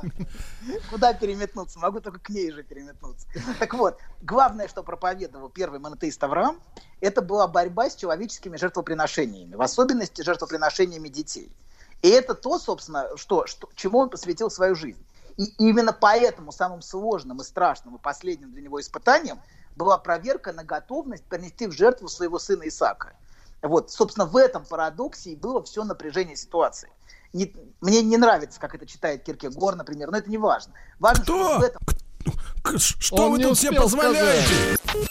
Знаешь, забавно, вот выложил тебе все. И вроде как полегчало. Нет, серьезно, будто сбросил тяжесть. Молодец. Я... А вы... Док, спасибо. Мужчина. Руководство по эксплуатации. Итак, друзья мои, Анатолий Яковлевич э, обращается к Писанию. Да, Хочет, я бы сказал, так, при- А, ну, аккуратно, примазывается. Аккуратно. Аккуратно, Да, это да, важно. так, аккуратно прикасается к Писанию, с, с почтением и уважением. Так вот, да, смотрите, если посмотреть на эту историю, мы остановились на истории жертвоприношения а, а, Исаака. Если посмотреть на эту историю как на миф, что мы видим в этой истории? Что Господь, если вот на, на миф и структурно посмотреть, то в этой истории Господь останавливает руку отца и забирает из нее нож. Это, собственно, и есть рассказанный в форме истории запрет на такие жертвоприношения. Собственно, это и есть способ таким образом ввести вот этот запрет и показать его, если смотреть на это не как на историю, а как на миф. Вот. Так вот, а, собственно, монотеизм несколько тысяч лет назад запретил. Меня слышно, нет? Да. Очень хорошо. Алло, да, о, отлично, отлично. Монотеизм несколько тысяч лет назад запретил человеческие жертвоприношения и принесение а, в жертву собственных детей, например, Молоху. Но смотря на некоторые семьи и на те семейные отношения, которые там складываются, у меня вот периодически возникает ощущение, что они с радостью и восторгом построили бы надомные жертвенники и вернулись бы к такого рода древним практикам. Вот смотря на то, как строятся в некоторых семьях отношения, отношения с детьми, а, а, как в этих семьях обращаются с детьми, делая из них жертв самыми различными способами. В общем, превращая их просто в, ну, в как, ну, в, в буквальном смысле, просто всеми пронизаны садизмом, жестокостью, а, уни- унижением. Вы про что говорите Вот, мы Я говорю про патологические семьи. Не, не подумайте. Ничего... Например, что Да. там происходит? Вот давайте посмотрим. Как конкретно пронизано, да, доктор? Это хотелось бы Да. узнать. Ну, Вдоль детей или бьют, поперек детей унижают, пронизано? детей оскорбляют. Слушайте, ну как будто мы не знаем, что происходит вокруг. Слушайте, ну как будто мы как не же мы знаем, можем, что- как же мы можем посмотреть то, что у людей внутри квартиры-то происходит? У нас же лазера нет. Мы все на удаленке. Ну посмотрите. хорошо, хорошо. А Ну, вы почему-то в курсе. Вот вы почему-то, значит, захаживаете, да, к таким вот. Нет, ко мне захаживают. Так вот, это, это клев- абсолют, абсолютно клевета, я раскаиваюсь и готов вообще. В семьях все прекрасно, чудесно и восхитительно. И нет никакого насилия. Вот, это была ошибка, и я готов в этом раскаяться. Вот. Да, смотрите, да, ну нет, несомненно, есть семьи, есть семьи, в которых царит, э, царит унижение, царит, э, царит постоянное оскорбление детей. Дети превращаются просто в инструмент. Принеси, принеси там папе э, пивка, я не знаю, это, это нормально, в принципе, пиво, это я подумал, что ты перегнул. Но нет, есть другие варианты. да. Нет, принеси В папе ножовку. вы- Вот так лучше. Вот такое насилие. Ножовку, да-да-да, хорошо. Нет, есть постоянное оскорбление, унижение из самого детства во многих семьях, к сожалению. Такое случается. Не во всех, но в некоторых. Вот. И а, делая- делают из детей жертв. Мы с вами об этом не говорили, но у Фрейда, Фрейд, например, приводит такой личный бессознательный фантазм мазохистов, который он назвал ребен, а, а, ребенка бьют. Это тот фантазм, который внутри, внутри мазохиста, и который он постоянно воспроизводит, чтобы его наказывали, лишали, унижали. Вот. А я думаю, что к этому можно добавить такой фантазм, как ребенок в жертву. Это вот тот бессознательный, это бессознательное многих патологических семей. Это семьи, где царит безжалостность, царит жестокость по отношению к детям, царит насилие, а, царит постоянное унижение. Вот. Погоди, Или, погоди, например, Яковлевич, да. ты что, решил Фрейда обскакать, что ли, сейчас? Не, не дай бог, это не я, я где-то все это нашел. Царит Да, нет, это всё- закон я. джунглей, доктор. Нет, а, а если Да, ну- семьи, в семьи, в которых царит закон и порядок? Это детские дома. Ну ты куда ты поперся-то? Ну куда ты поперся-то? Ну, ну, смысле дай ему сказать. Так, док. Есть. Твой шар. Есть. Есть. Такие, есть только такие Есть семьи, такая законы. Да, да, да, есть, есть. Есть такие семьи. Просто вы, по-моему, мне, мне кажется, вот сейчас люди, сейчас люди напишут, что ваш этот Добин, не пойми откуда взявшийся, льет воду на мельницу ювеналов. Ну, смотрите, есть определенная, спра- есть определенная правда, что в некоторые семьи стоило бы зайти и проконтролировать, что там делают. Это правда. Может быть, вы Если, еще и в например, койку вот мы- людям мы запосмотрите, как они там шарохаются? Иногда- Ну, это уже вы, это уже будете делать вы. Ну, как будто, как будто, как будто эти вещи не связаны с детьми. Вот вы будете лицемерно делать вид, да? Хорошо, я понимаю. Нет, нет, туда не Надо вы проследить путь проблемы от зачатия. Проследить От зачатия проблемы. Вот так, да. Вот это я проследил бы с удовольствием. бы. Я бы фонарик бы взял бы диодный. Фонарик бы. Начинайте отслеживать, а я пока закончу. Вы начинайте уже там следить. Уже Артемку отследили. происходит. Да, запускайте, запускайте видео. Вот и, и отслеживайте.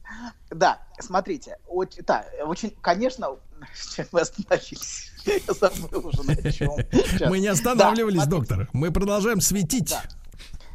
Да, э, что иногда все-таки некоторые семьи, не все, но некоторые семьи действительно важно, важно контролировать и проверять, и потому что эти семьи асоциальные, семьи, где, где дети, дети алкоголиков, например, растут, где царит постоянное насилие, конечно, э, по отношению к этим семьям важна определенная обеспокоенность общества. И это очень важно. Но не всегда и не везде, и ювенальную юстицию иногда злоупотребляют в некоторых странах, конечно же, и используют, чтобы разрушать семьи. Это тоже правда.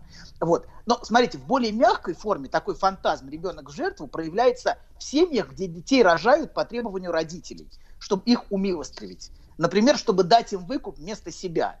Когда женщины рожают ребенка не по собственному желанию, не потому что ей это хочется, не потому что она захотела ребенка, а по требованию собственных родителей. И тут же, например, бросают, отдав бабушкам. Когда мать говорит дочери, например, роди и отдай мне. То есть роди и получи свободу. То есть, и в этом есть как раз тот самый выкуп, о котором я говорю. И вот здесь вам иллюстрация примера ребенок в жертву. То есть ребенок отдается в жертву собственной матери, чтобы она могла наконец пойти, пойти гулять. Э, Пойти по- В поиграть, хорошем смысле поиграть. гулять. По Хоро- проспекту. хоро- ну, Хорошим, хорошим. Да, да, да, абсолютно. Конечно, Да, нет, вы меня неправильно поняли. Ну, я, наверное, уже слушаю. Все, все, я попал. Ну, Хорошо. Добин, Добин, и как не повезло нам, троим мужчинам, которым нечего отдать матерям в залог? Нечего. Да, абсолютно. Мужчине в этом смысле гораздо сложнее. Да. И мы Анатолий том, Яковлевич, Анатолий. Яковлевич, ну я Да. думаю, что сегодня к вам пойдут косяками очередные излеченцы, да, вами. Вот, вам хороших Да. выходных желаем. А, Владик, вас а обнимаю. внимание всем так. Да все, все, угомонись, угомонись. Пока-пока. Всё, До понедельника. Еще больше подкастов на радиомаяк.ру.